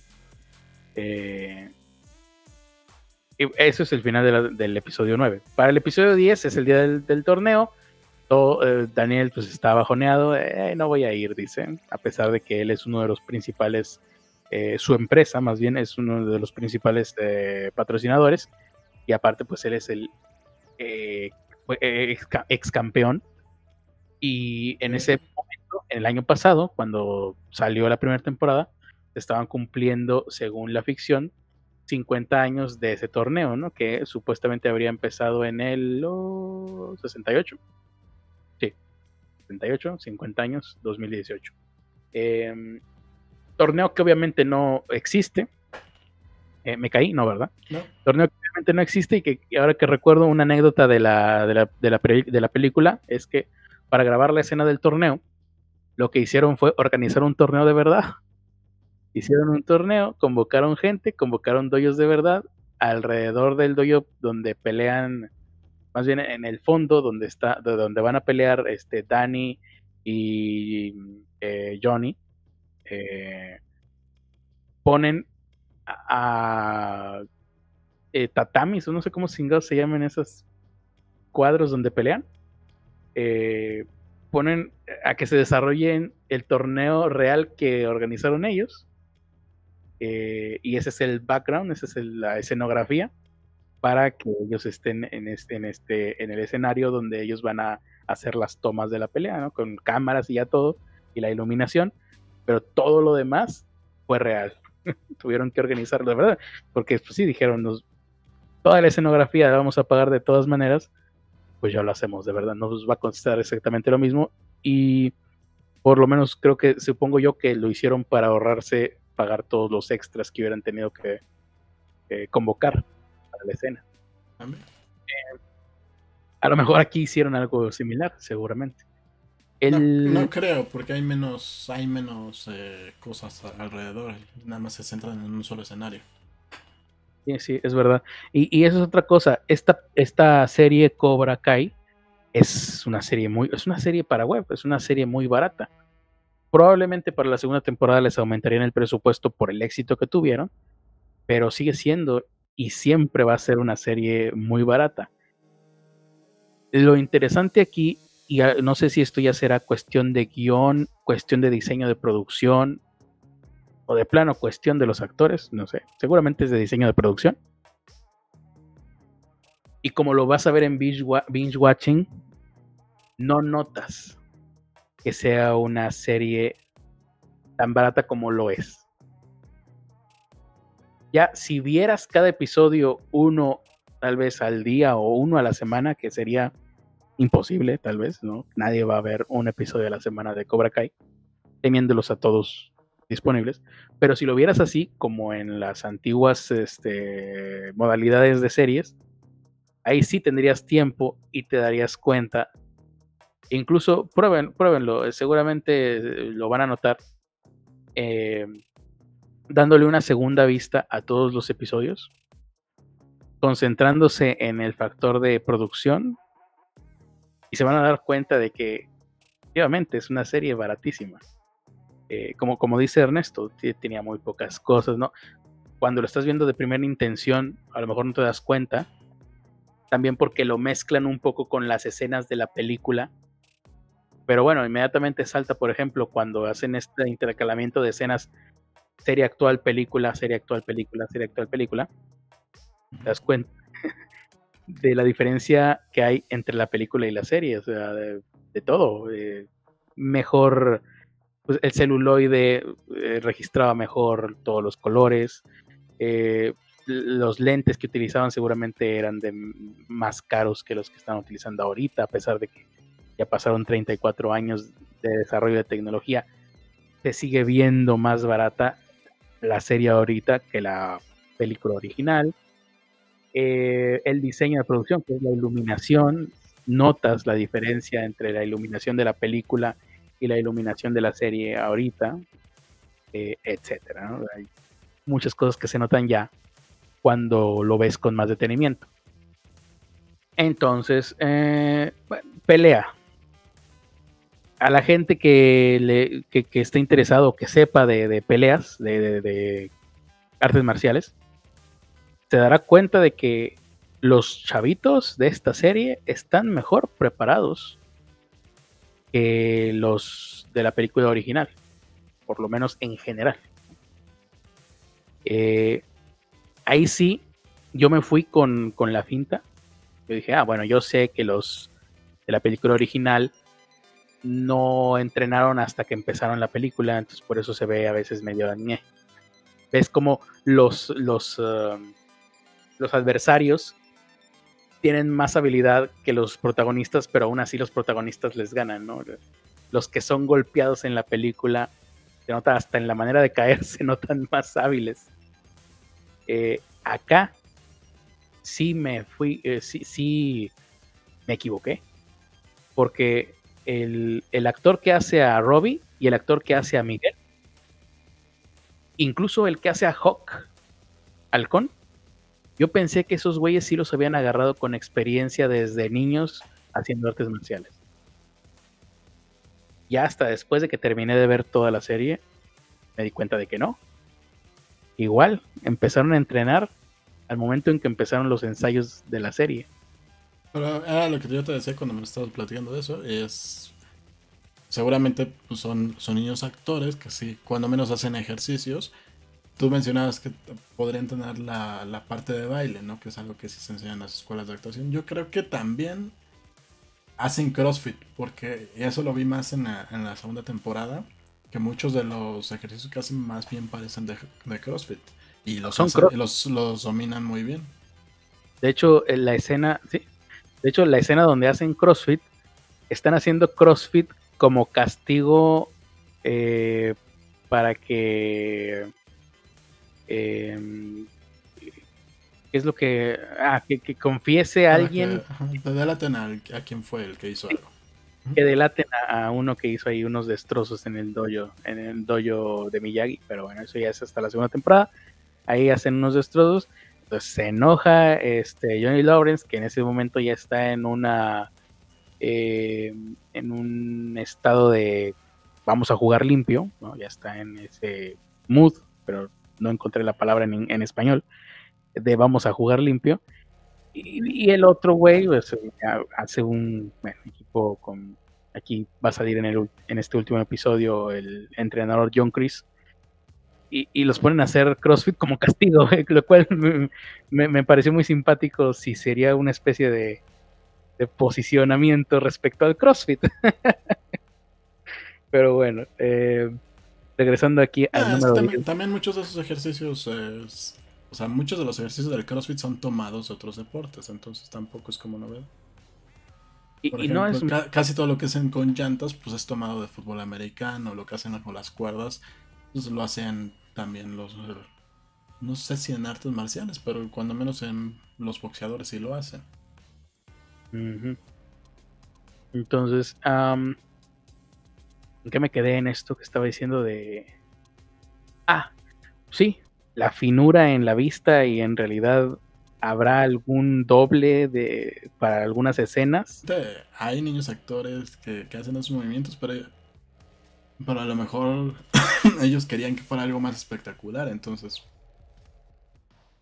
Eh, y, bueno, eh, incluso ya viendo las entrevistas también, ah, hay momentos, hay, hay ah, ocasiones en donde los creadores dicen, no, eh, los niños sí, sí se la rifaron porque cuando no estaban actuando, estaban entrenando. Entonces sí les pusieron una, una friega por lo que dicen. Eh, y, lo, pero lo increíble es que entonces los niños respondieron porque hay un nivel muy alto que sí dices, son escenas, se pueden, como las escenas de, de Ralph Macchio que dices, se ve muchísimo mejor de lo que debería. Seguramente mucho tiene que ver ¿no? en eso, pero bueno, como quiera, este, son menores, no hay que dejar de, de, lado que son menores de edad. Entonces, este, sí les, les, sí dieron mucho de sí, se nota. Eh, entonces, las peleas, ¿no? Torneo, llega Robbie solo, sin dojo, porque lo estaba entrenando Daniel, y pues una noche antes se pelean. Em, Daniel va a regañadientes, ¿no? No queriendo ir, y, lo primero que ve es que cuelgan un pendón con su fotografía gigante, una gigantografía de él, de la grulla. Bueno, ya todos bravo, eh, maravilloso. Em, los Cobra Kai llegan haciendo alaraca, gritando Cobra Kai, Cobra Kai. Este es el momento en donde sacan los uniformes negros eh, característicos de la escena final de los de la primera película. Em, todos muy diferente al original, porque como te digo, todos por sin ningún lado, todos con cuerpos diferentes, con estaturas diferentes, con complexiones diferentes. Pero aún así funciona, porque hasta la chavita gordita se avienta sus buenos trancazos a un par de peleadores. Eh, Samantha sigue sin mostrar ninguno de sus movimientos, ¿no? Como que... Y, y, eso es algo que yo no sé, si de verdad sucederá que alguien que practicó artes marciales en un momento, luego lo dejas durante años regresas y es tan fácil, o, sea, conservas las facultades. a la edad de, Samantha, sí. O sea, sí. A la, porque tiene 16 años. ¿Cuánto lo pudo haber dejado? ¿Cuatro años? Ocho, según esto. Ocho, según esto, pero pues al final, de, al final de cuentas sigue siendo niño y sigue teniendo la habilidad, o sea, dentro de, dentro de ese, sí, si lo dejaste 20 años, te acuerdas de los movimientos, te acuerdas, pero no vas a tener la agilidad. Pues sí. Habrá que preguntarle a Toño Rocha en ese aspecto, seguramente tiene ah, mucho. Tú, puedes ver a Toño Rocha en los videos que subió últimamente, ¿no? Es así como. Ok, pues sí, se sabe los movimientos, a lo mejor sí tiene el movimiento del brazo, de lo que sea. Pero ustedes ven los videos. no, no, no creo que sean tan fáciles de encontrar, pero sí, o sea. ¿Cómo no los publico en su face? Sí. Ah, bueno, mira, no sabía que, no sabía que tuviera tanta. Y tanta autoconfianza, yo tampoco lo sabía. Bueno, bien, bien por nuestro querido amigo Toño. Eh, haciendo un homenaje también a Chris Farley, ¿no? En la película Un Ninja en Beverly Hills obviamente, ¿no? Este, de eso se trataba, ¿no? Tal vez. Te ganas una putiza. Te estás ganando una putiza, pero. Entonces, eh, me quedé en el torneo, me quedé en que se estaban agarrando putazos y al final nada más quedan. Eh, hay un chiste muy bueno de el ex campeón, el campeón del año pasado, y te, te ponen a un güey guapito, Atlético se avienta una. Que seguramente ese güey es de los. De los expertos, porque ese sí se aventó una maroma que nomás un Power Ranger te puede hacer, nada más para presentarse, nada más para mostrarse. Pinche maromón que se aventó. Y te empieza a hablar de, ay, el odio que hay en el mundo, ¿no? que debemos tolerarnos, que no sé qué. Y Johnny Lawrence le dice a uno de sus alumnos, a este quiero que le parta su madre. y sí, le parten su madre y ya al final nada más quedan Robbie y Miguel. Por acá hay contra, y ahí donde ve eh, Daniel eh, Laruso que queda Robbie, va y le dice, ahora sí. Eh, hagan, de cuenta que se repite la historia del señor Miyagi. De la primera película, o sea, es lo mismo, exactamente lo mismo. Entre que se repite y es un homenaje obvio y necesario e inevitable. y ahí sí, ya al final presentan a Robbie como parte del... Ah, bueno, antes Robbie tiene una pelea con Hawk. Y ahí sí, pues es un peleador sucio, lo ataca por la espalda, nada más para darle una... Em, para lesionarlo. Sí, eh, sí, es un, eh, es un truco del guion nada más para darle una desventaja al underdog, que en este caso sería Robbie, que ya de por sí es el underdog dentro de los underdogs, porque Cobra Kai también sería el underdog dentro del torneo. O sea, ya estamos en el subsuelo en esta, en esta serie, ¿no? Ya es. Pero, es exactamente, es exactamente lo mismo que pasa en Karate Kid 1. Uno, eh, uno se encarga de lastimarle la, la pata, creo. Sí, sí. Y ya el siguiente, pues le toca pelear con él. En este caso le lastiman un hombro, creo, o un brazo completo, no sé si el hombro o el brazo, creo que el hombro nada más. Hombro. Eh, y bueno, hay una eh, escena donde eh, Daniel va a los vestidores y le da una charla de que recuerde lo que aprendió, de equilibrio, ¿no? el balance, la chingada. Y dice, pero como quiera me sigue dando el hombro. Bueno, pues entonces ahora sí, y eh, se empieza a frotar las manos y uno cree que va a ser la técnica de Miyagi. Llama al médico. Eh, Hay un médico por aquí, ¿no? Eh, están muy buenos esos puntos, esos, este, de hecho lo vamos a ver más en la segunda temporada. Tienen, utilizan más ese recurso de romper el, ¿cuál es? Ah, tiene un nombre específico, romper no el ritmo, bueno, romper el estereotipo, romper con lo que tú te esperas, ¿no? Eh, eso es una muy buena técnica. Aparte de romper con su propia historia, ¿no? Con la propia historia que ya conocemos de, ellos. Sí, sí, te rompe esas roturas de ritmo, creo que tienen un nombre que ahorita no me voy a acordar porque pues, esto es algo que aprendí hace 20 años, a diferencia de, de Karate Kid, yo sí olvido lo que aprendí eh, no solo hace 20 años, sino hace 20 minutos. Eh, pero es esto, ¿no? De que te van, te crean una expectativa y te la rompen. Crean una expectativa y te la rompen. Y es una manera o es un truco que utilizan los guionistas para hacer que un guion sea dinámico. Esa era la palabra. Em, y en la segunda temporada lo utilizan bastante, ¿no? Eh, ya, ya ahondaremos. Eh, y hay muy buenos momentos. Eh, ya que le, le, lastimaron el hombro y Daniel San, ya vemos que no es Miyagi, eh, una paramédico ahí le acomoda el hombro, pero pues como quiera te va a seguir doliendo. Va a tener que pelear con el dolor, con, ese dolor de hombro. Y hay un, este, bueno, lo bueno de esta, de esta eh, episodio es que efectivamente uno al final no sabe si va a ganar o perder. Si juegan bien con eso. Por lo menos lo que sentí yo cuando lo estaba viendo si era de.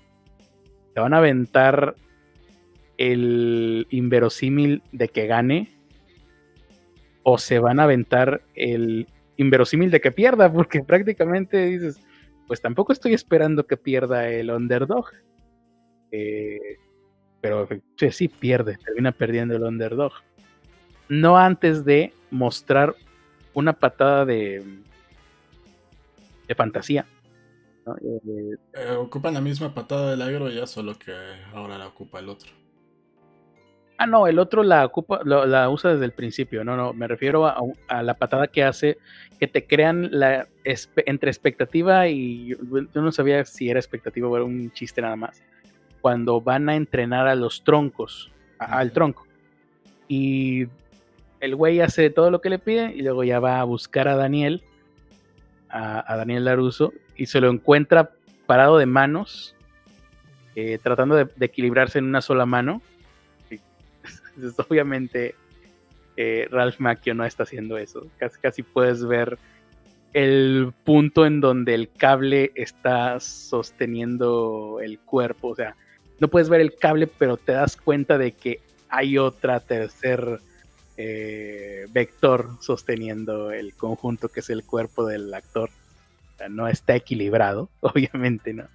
Eh, pero te lo, te lo ponen así, dice, ¿qué está haciendo? Ay, por poco lo logro, ¿no? Se cae ya del equilibrio dice, por poco lo logro, es la última patada que me enseñó Miyagi.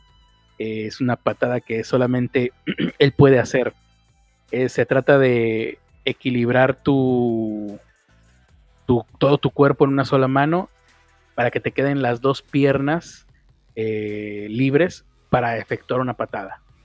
Y esa patada no la ha podido hacer eh, nadie jamás excepto Miyagi. Yo una vez estuve a punto de lograr hacerla cuando tenía 20 años.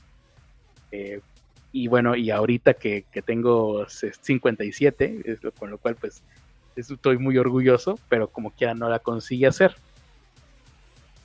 Y yo en ese momento que escuché esto pensé, pues ya es un chiste eh, para meta, meta, ¿cómo se llama esto? Sí, metaficcional, que es, eh, tratar de, eh, seguramente te están este, poniendo ese movimiento que nunca se va a poder hacer, ¿no? Seguramente va a ser un running gag durante varios episodios o incluso varias temporadas ese movimiento que no se puede hacer y que no se puede describir. Pensé que por ahí iba la intención. ¿Por qué dices tú? ¿Para qué carajos quieres estar apoyado en una sola mano y patear con las dos piernas? Te justifica al final, porque al final Robbie tienes libre solamente una mano, entonces logra hacer una patada apoyándose en una mano y con las dos piernas una patada completamente inservible en una, no solo una pelea real, sino en una pelea de torneo. Entonces jamás vas a tener la necesidad de, utilizar esa patada. Más, que patada es un eh, eh, movimiento eh, de, gimnasta, en los aros tal vez, o no sé, algún ejercicio de, barra o algo así podrás utilizarla, pero en una pelea no. Pero en cámara se ve fregoncísima y sí, lo, lo hacen y, lo hacen de manera justificada. Ese es, un buen guion, cuando te justifican el por qué tenías que hacer una patada, este, como en la primera película, ¿no? ¿Por qué tenías que hacer la patada de la grulla nada más apoyándote en una sola pierna? Porque la otra la tenías fregada. ¿Por qué tenías que hacer una patada con las dos piernas y utilizando y apoyándote todo el peso de tu cuerpo en una sola mano? Porque la otra mano la tenía fregada. Está bien. Ya estoy viendo que creo que esa patada la hacen Karate Kid 3. Miyagi. ¿Ah, sí? Ah, no la ah, recuerdo. El, ¿eh? doble de Miyagi, ¿no? Obviamente, sí. No, no la recuerdo. Yo tampoco, pero pues, estoy viendo aquí una, una imagen que lo está haciendo. Efecto Mandela. Ahí encontramos otro efecto Mandela, yo tampoco la recuerdo. Entonces, hace esa patada, pero como quiera le parten su madre. Eh, de manera este, sucia, porque no solo este, ataca al hombro, sino que además eh, Miguel, de manera ilegal, lastima el hombro de, de, Robbie en un momento en donde no están en combate. Ahí aprovecha y le da un jalón y lo lastima más. Entonces ahí ya en esa lastimada dices, no, pues ya, ya está vendido, o de plano me quieren hacer la el, pues la, escena tipo Rocky, ¿no? Donde ya te, levantas ya no, ya no del piso, sino del subsuelo. Pero no, gana, gana este Cobra Kai. Y todos están felices menos Johnny Lawrence, porque pues este, entre que lastimaron, lastimaron a su hijo y aparte pues le ganaron de manera sucia, pero por los preceptos de su dojo, que es pega primero, pega fuerte y no tengas piedad. yo, creo que, bueno, me, estoy acordando de, lo que había pensado justo cuando la vi, que fue hace ya un año. Un año, sí, más de un año. Y de por qué sí me había gustado esa parte. Y es, es que el mensaje que te está mandando eh, el, el, dojo de Cobra Kai es mucho de del esfuerzo, de ser continuo, de que sabes que tienes que sufrir para conseguir algo. Mientras que el de Miyagi es como por pinche inercia vas a aprender todo, porque ese es tu método Montessori, ¿no? Ah, pues más bien es como que busca en tu interior, ¿no? Pero ¿cómo? Ah, pero pues, aquí te lo ponen como con cosas cotidianas vas a ser especial y vas a ser... O sea, son contrapuntos que en, la realidad existen. Gente que en realidad cree que, que simplemente haciendo cosas cotidianas vas a poder mejorar, mientras que hay gente que sabe que se tiene que esforzar para conseguir eh, el, este, el resultado que ellos quieren. Entonces te lo ponen como si las dos posiciones fueran válidas de alguna forma, ¿no? Dentro de esta ficción. en, la, vida real, quién sabe, yo, yo pues, no sé, pongan a pelear a alguien de Tai Chi contra alguien de, karate. Porque pues, es prácticamente lo que está haciendo el, yo, el dojo de Miyagi. Mm, como Tai Chi, así de ah, movimientos de uh, vamos a Ya ni siquiera Tai Chi, yoga, como quiera. Ah, pero, digamos que si fueran artes marciales, pon a alguien de Tai Chi contra alguien de karate, del mismo peso. A, ver quién, quién te defiende más en ese sentido. Pero, pero siento que la lección que te da dentro de todo, de todo lo que le pasa a Lawrence y de todo lo que le pasa a, no a Robbie, al otro, a Miguel, es y hasta Hulk, ¿no? Ah, porque hay que decirlo, al final Lawrence pues se queda con el trofeo, pero el hijo pues se va con Daniel y Miguel se queda sin la chica, que era Samantha. Sí los tres es, ok, tú vas a conseguir esto que quieres, pero ¿cuál es el, camino que tú elegiste, el camino de, no tener piedad? Te va a llevar a hacer otro tipo de sacrificios y vas a perder mucho por ganar un trofeo o por ganar un lugar. ¿Estás dispuesto a hacer esto? Ese es como el, mensaje que, que, te está dando.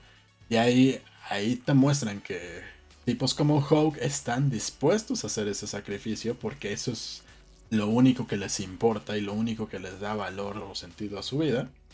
Mientras que ah, la gente que. Hulk sí se queda con la chica. Por lo menos en ese momento de la historia, ya después veremos.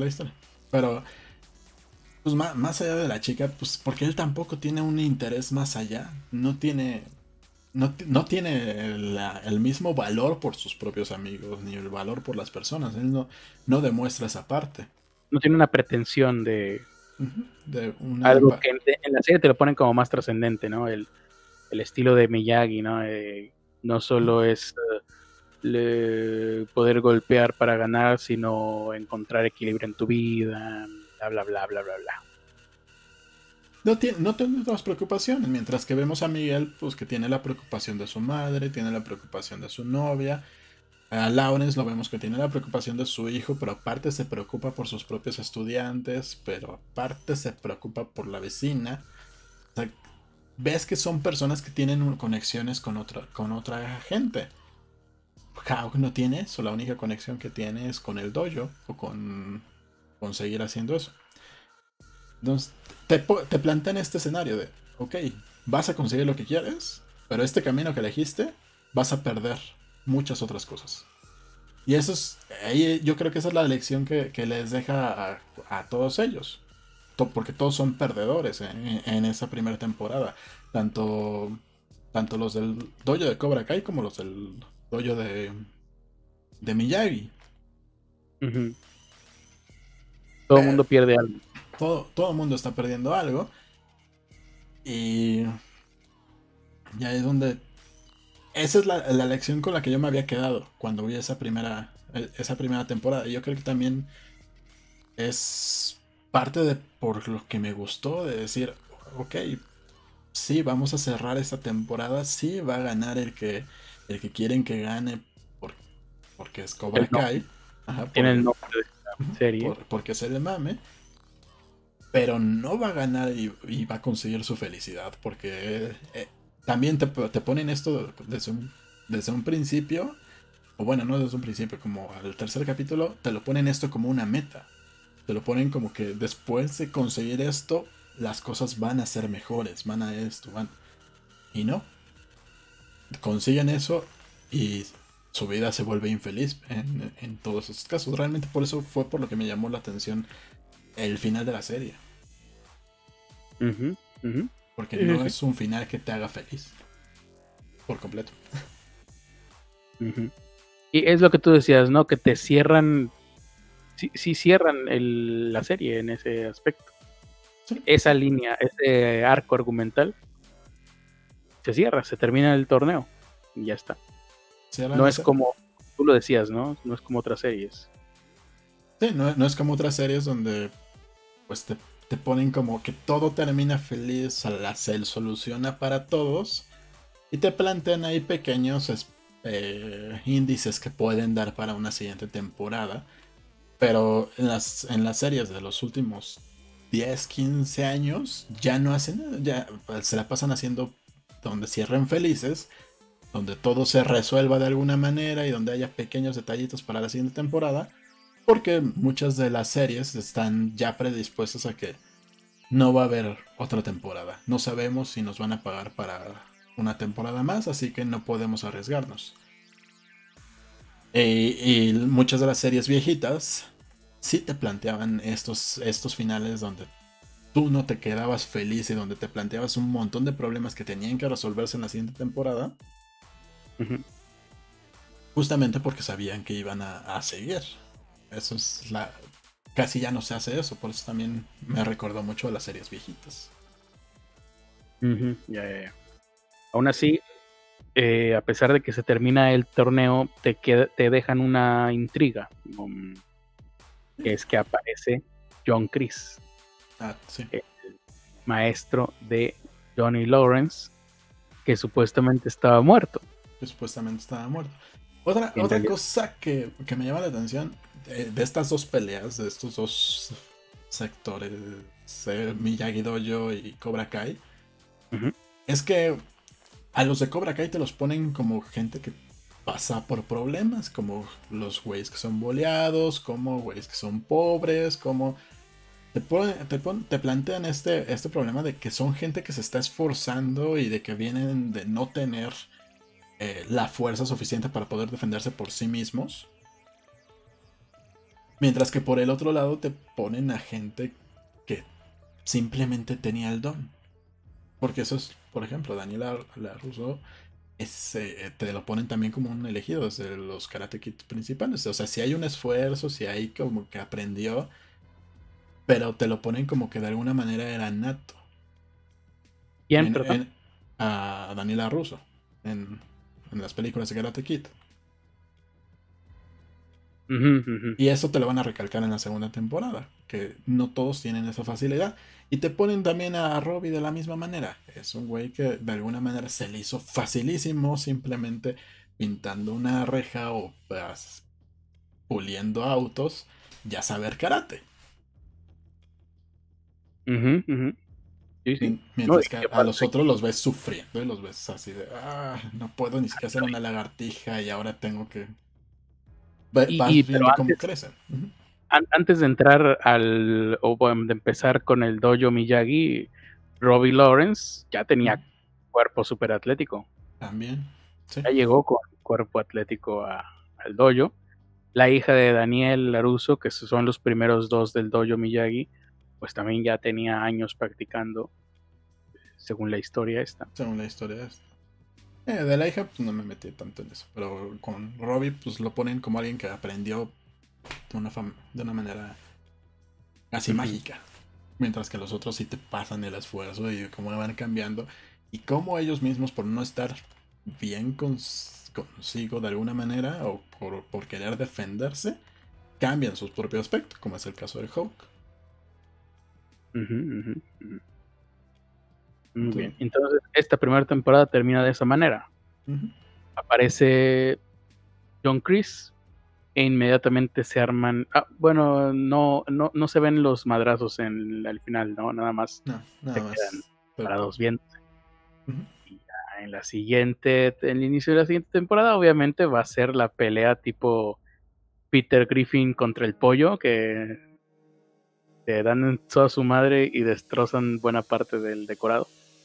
Ujú. Pero eso lo vamos a ver hasta el- la siguiente temporada, que seguramente la veremos la semana que entra, ¿no? Sí, porque ya saben, pobre podcast, el lugar donde hablamos de una serie de 5 horas en 3. Ujú. O en este caso, ¿cuántos llevamos? Llevamos 3 horas 20 y la serie dura 5, la primera temporada dura 5 horas. Cinco horas. Si no es que menos, porque los episodios, ¿cuánto duran? ¿30 o veintitantos? No me acuerdo. Creo en que- la, en segunda duran 30, en la primera no, no me acuerdo. Pues ahí está. Eh, creo que entonces esto es todo. No sé si faltó a- algún punto que se te haya quedado a ti por ahí. ¿Alguna curiosidad? Recuerden, les, eh, les recuerdo que estamos en nuestra campaña de odiar a Ralph Macchio por parecer, pues, incluso poner la fotografía de su boda para recordarle a la gente, ya para despedirnos, por qué odiamos al Ralph Macchio. Porque parecía que se estaba casando con su maestra de secundaria, Bueno, yo sí, estando en secundaria. sí, Ujú. pues su mujer se ve 20 años más grande cuando nada más es 2 años más grande. Ah, hay, hay una foto donde dicen, él conoció a su esposa cuando él tenía 15 y su esposa tenía 30 y tantos. Y no, Pero su esposa no es tan diferente, no es tan... ¿Sí? su, su esposa nada más le lleva 2 años. Ah, ya, ya, ya, era un chiste. Sí, Sí. no, yo, según yo, su esposa era casi de su edad. No, pero la foto sí parece la gran La diferencia. Eh, ya, puta, ya se me olvidó de nuevo qué era lo que... Ibas a decir algo... Yo te pregunté que si había, que si te, te había quedado algún comentario más. Sí, ya, ya lo había encontrado y se me- Ah, comentario de los que nos dejaron. No, de, de algo que había pensado acerca de la serie. Mm.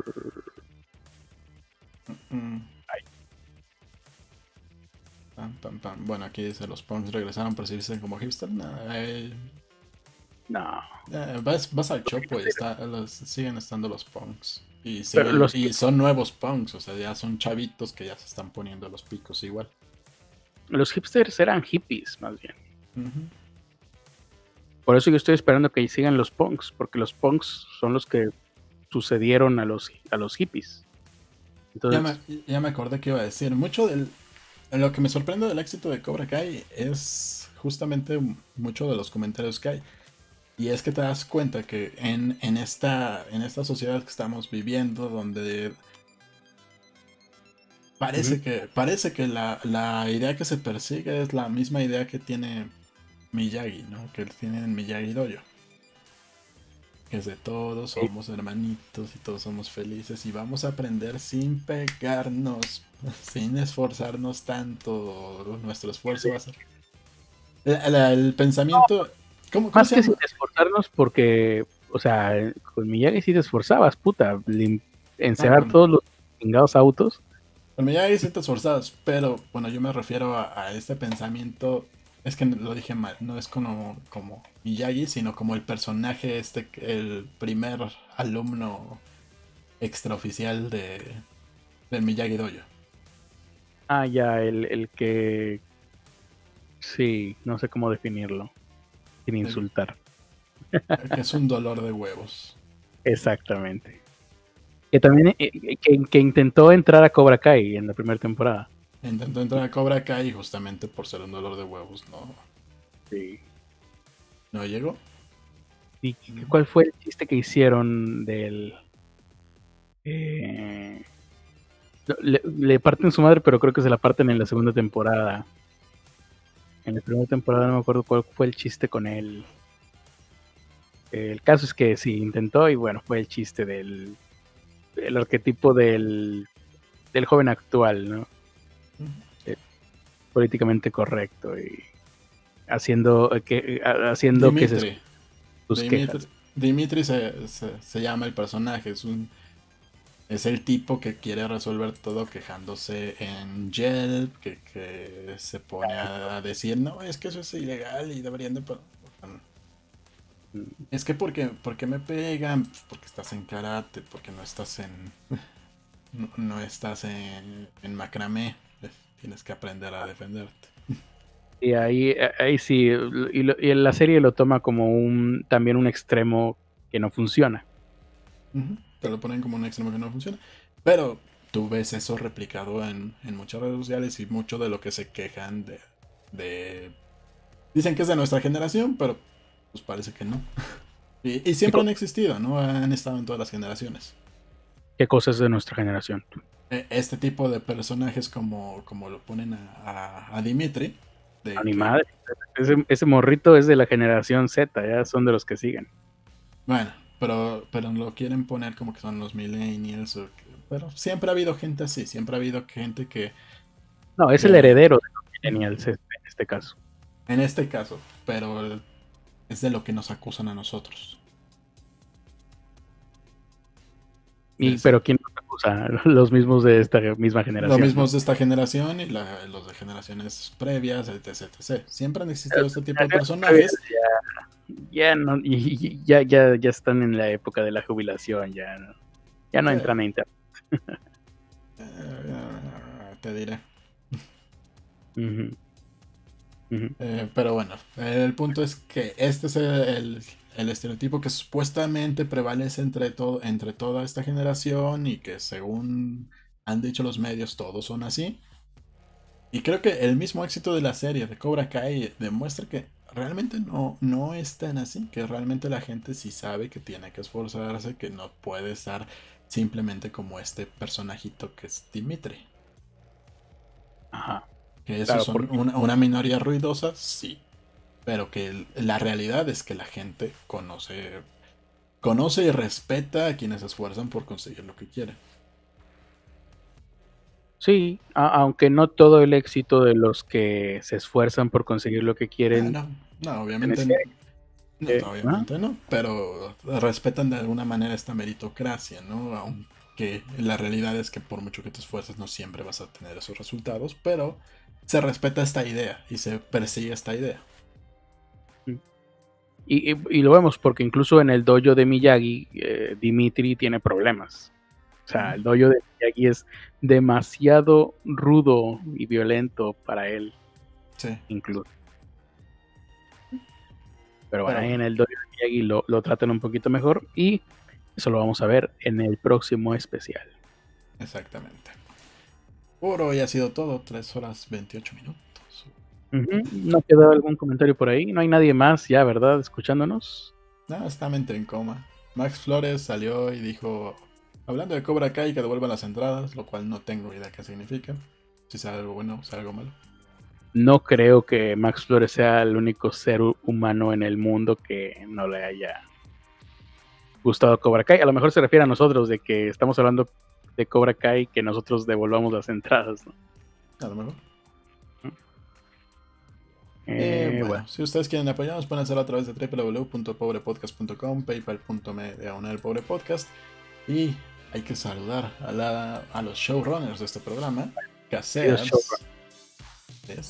Casear, ahí está, lo pueden ver con su traje showrunner. Este Asidugo con el traje actualizado del showrunner. Y este Max Flores con su foto 100% real, no fake, que lo caracteriza. Y Francisco Pango dice que todavía sigue escuchando y que lo convencimos de verla. Ah, que lo convencimos. Sí, Francisco Pango, tienes que verla, aunque sea por cultura general. Eh, sobre todo también porque es, una serie, es, la tormenta perfecta esta serie. ¿eh? Creo que no lo dije, pero mi, al final ya cuando terminé de ver las dos temporadas, pues estoy ansioso de la tercera, más que nada por saber en qué va, cómo se va a resolver lo que el desmadre de la última, del último episodio, de la segunda. Pero también porque em, mi conclusión al terminar de ver las dos temporadas es esta es un esta fue una oportunidad perfecta aprovechada de la mejor manera posible. Eh, fue coincidieron las dos cosas. Tuvieron la oportunidad e hicieron lo mejor. Eh, el resultado fue bastante bueno. Pocas veces pasa así, ¿no? Casi siempre es una muy buena oportunidad, pero la desaprovecharon, ¿no? Este, tener, pues, hicieron una cosa muy este, buena, pero pues no, fue infravalorada por el mundo entero. En este caso, el hecho de que haya estado basado por Karate Kid, eh, haya estado basado en Karate Kid, hizo que todo mundo le pusiera los ojos encima. Eh, o sea que no fue infravalorado. Y cuando ya tuvo la atención de todo mundo, eh, no, no decepcionó a nadie. Bueno, a casi nadie. No, yo creo que a nadie. De hecho, sería un buen reto encontrar a alguien que no le haya gustado Cobra Kai de manera legítima. Sería un reto. Aquí dice Mente en Goma que Ash vs Evil Dead también fue un caso de éxito de resucitar algo viejo. No sé, ya la cancelaron. Es Ash contra Evil Dead. Pero creo que ya la cancelaron. No tengo idea de qué es eso. Ah, es una película encima con unos matitos que entran al bosque y juegan con el aparecen de repente ya muertos. No lo ubico. No te la paso, está bueno. La, que, tengo ganas de ver es aquella de Tom Hanks, que, donde juega Calabozos y Ricardo Reyes, Itlani Macías, Gavisita, Irlanda Ochoa, Profe Nuevo, Doctor Diabetes, Beto González e Iván el Grande. Muchísimas gracias por el apoyo que ustedes nos dan. Y pues gracias a como especialmente, que fue el de los que más tuitearon en el último tramo de esta transmisión.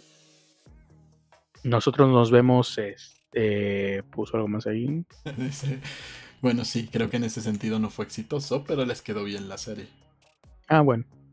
Pues sí, eh, nosotros nos vemos la próxima semana con el nuevo especial, pero también nos vemos mañana, pasado mañana. Mañana nos vemos y pasado, pasado tal vez también nos veamos. Y tal vez pasado mañana porque parece ser que el gobierno de México va a hacer una cadena nacional durante varias horas el domingo en la noche por las celebraciones del 16, 15 y 16 de septiembre. El 15 es el Grito de Dolores, el 16 de septiembre, el lunes es Azueto. Así que eh, parece ser que van a hacer una, una cadena nacional de muchísimas horas, desde las 7 de, la noche hasta las 11 de, de, 7 de la tarde hasta las 11 de la noche, lo cual para hacer cadena nacional es muchísimo. Y los canales oficiales, es decir, los canales de gobierno, tendrían esta cadena nacional desde las 4 de la tarde hasta las 11 de la noche. Lo cual yo creo que estaríamos rivalizando con, pues no sé, gobiernos totalitarios como el de Venezuela, tal vez. No llegamos todavía a Corea del Norte, pero vamos por buen camino. No sé, pero hay, hay, que ver si lo que vamos a hacer es hablar de cerca de lo que van a estar viendo en todos lados y de lo que van a querer oír. O hablamos de otra cosa. o terminamos este especial. Posible, ah, es posible. Igual y pónganos qué opinan, qué prefieren. Tal vez aprovechemos una transmisión en domingo para terminar este especial, hacer la segunda parte de Cobra Kai de una vez, la segunda temporada, me refiero. Y terminarlo de una vez. Con, claro, seguramente pequeñas salpicaduras de lo que esté pasando en la celebración del grito de independencia. Y nada más. Exacto. A ver qué nos ocurre. Bien, por lo pronto ha sido todo. Podemos ir en paz, nuestro podcast ha terminado. Demos gracias al Critter. Gracias, Critter. Chúpame el huevo, Critter. Ándale. Hasta mañana. Ándale, chupa uno.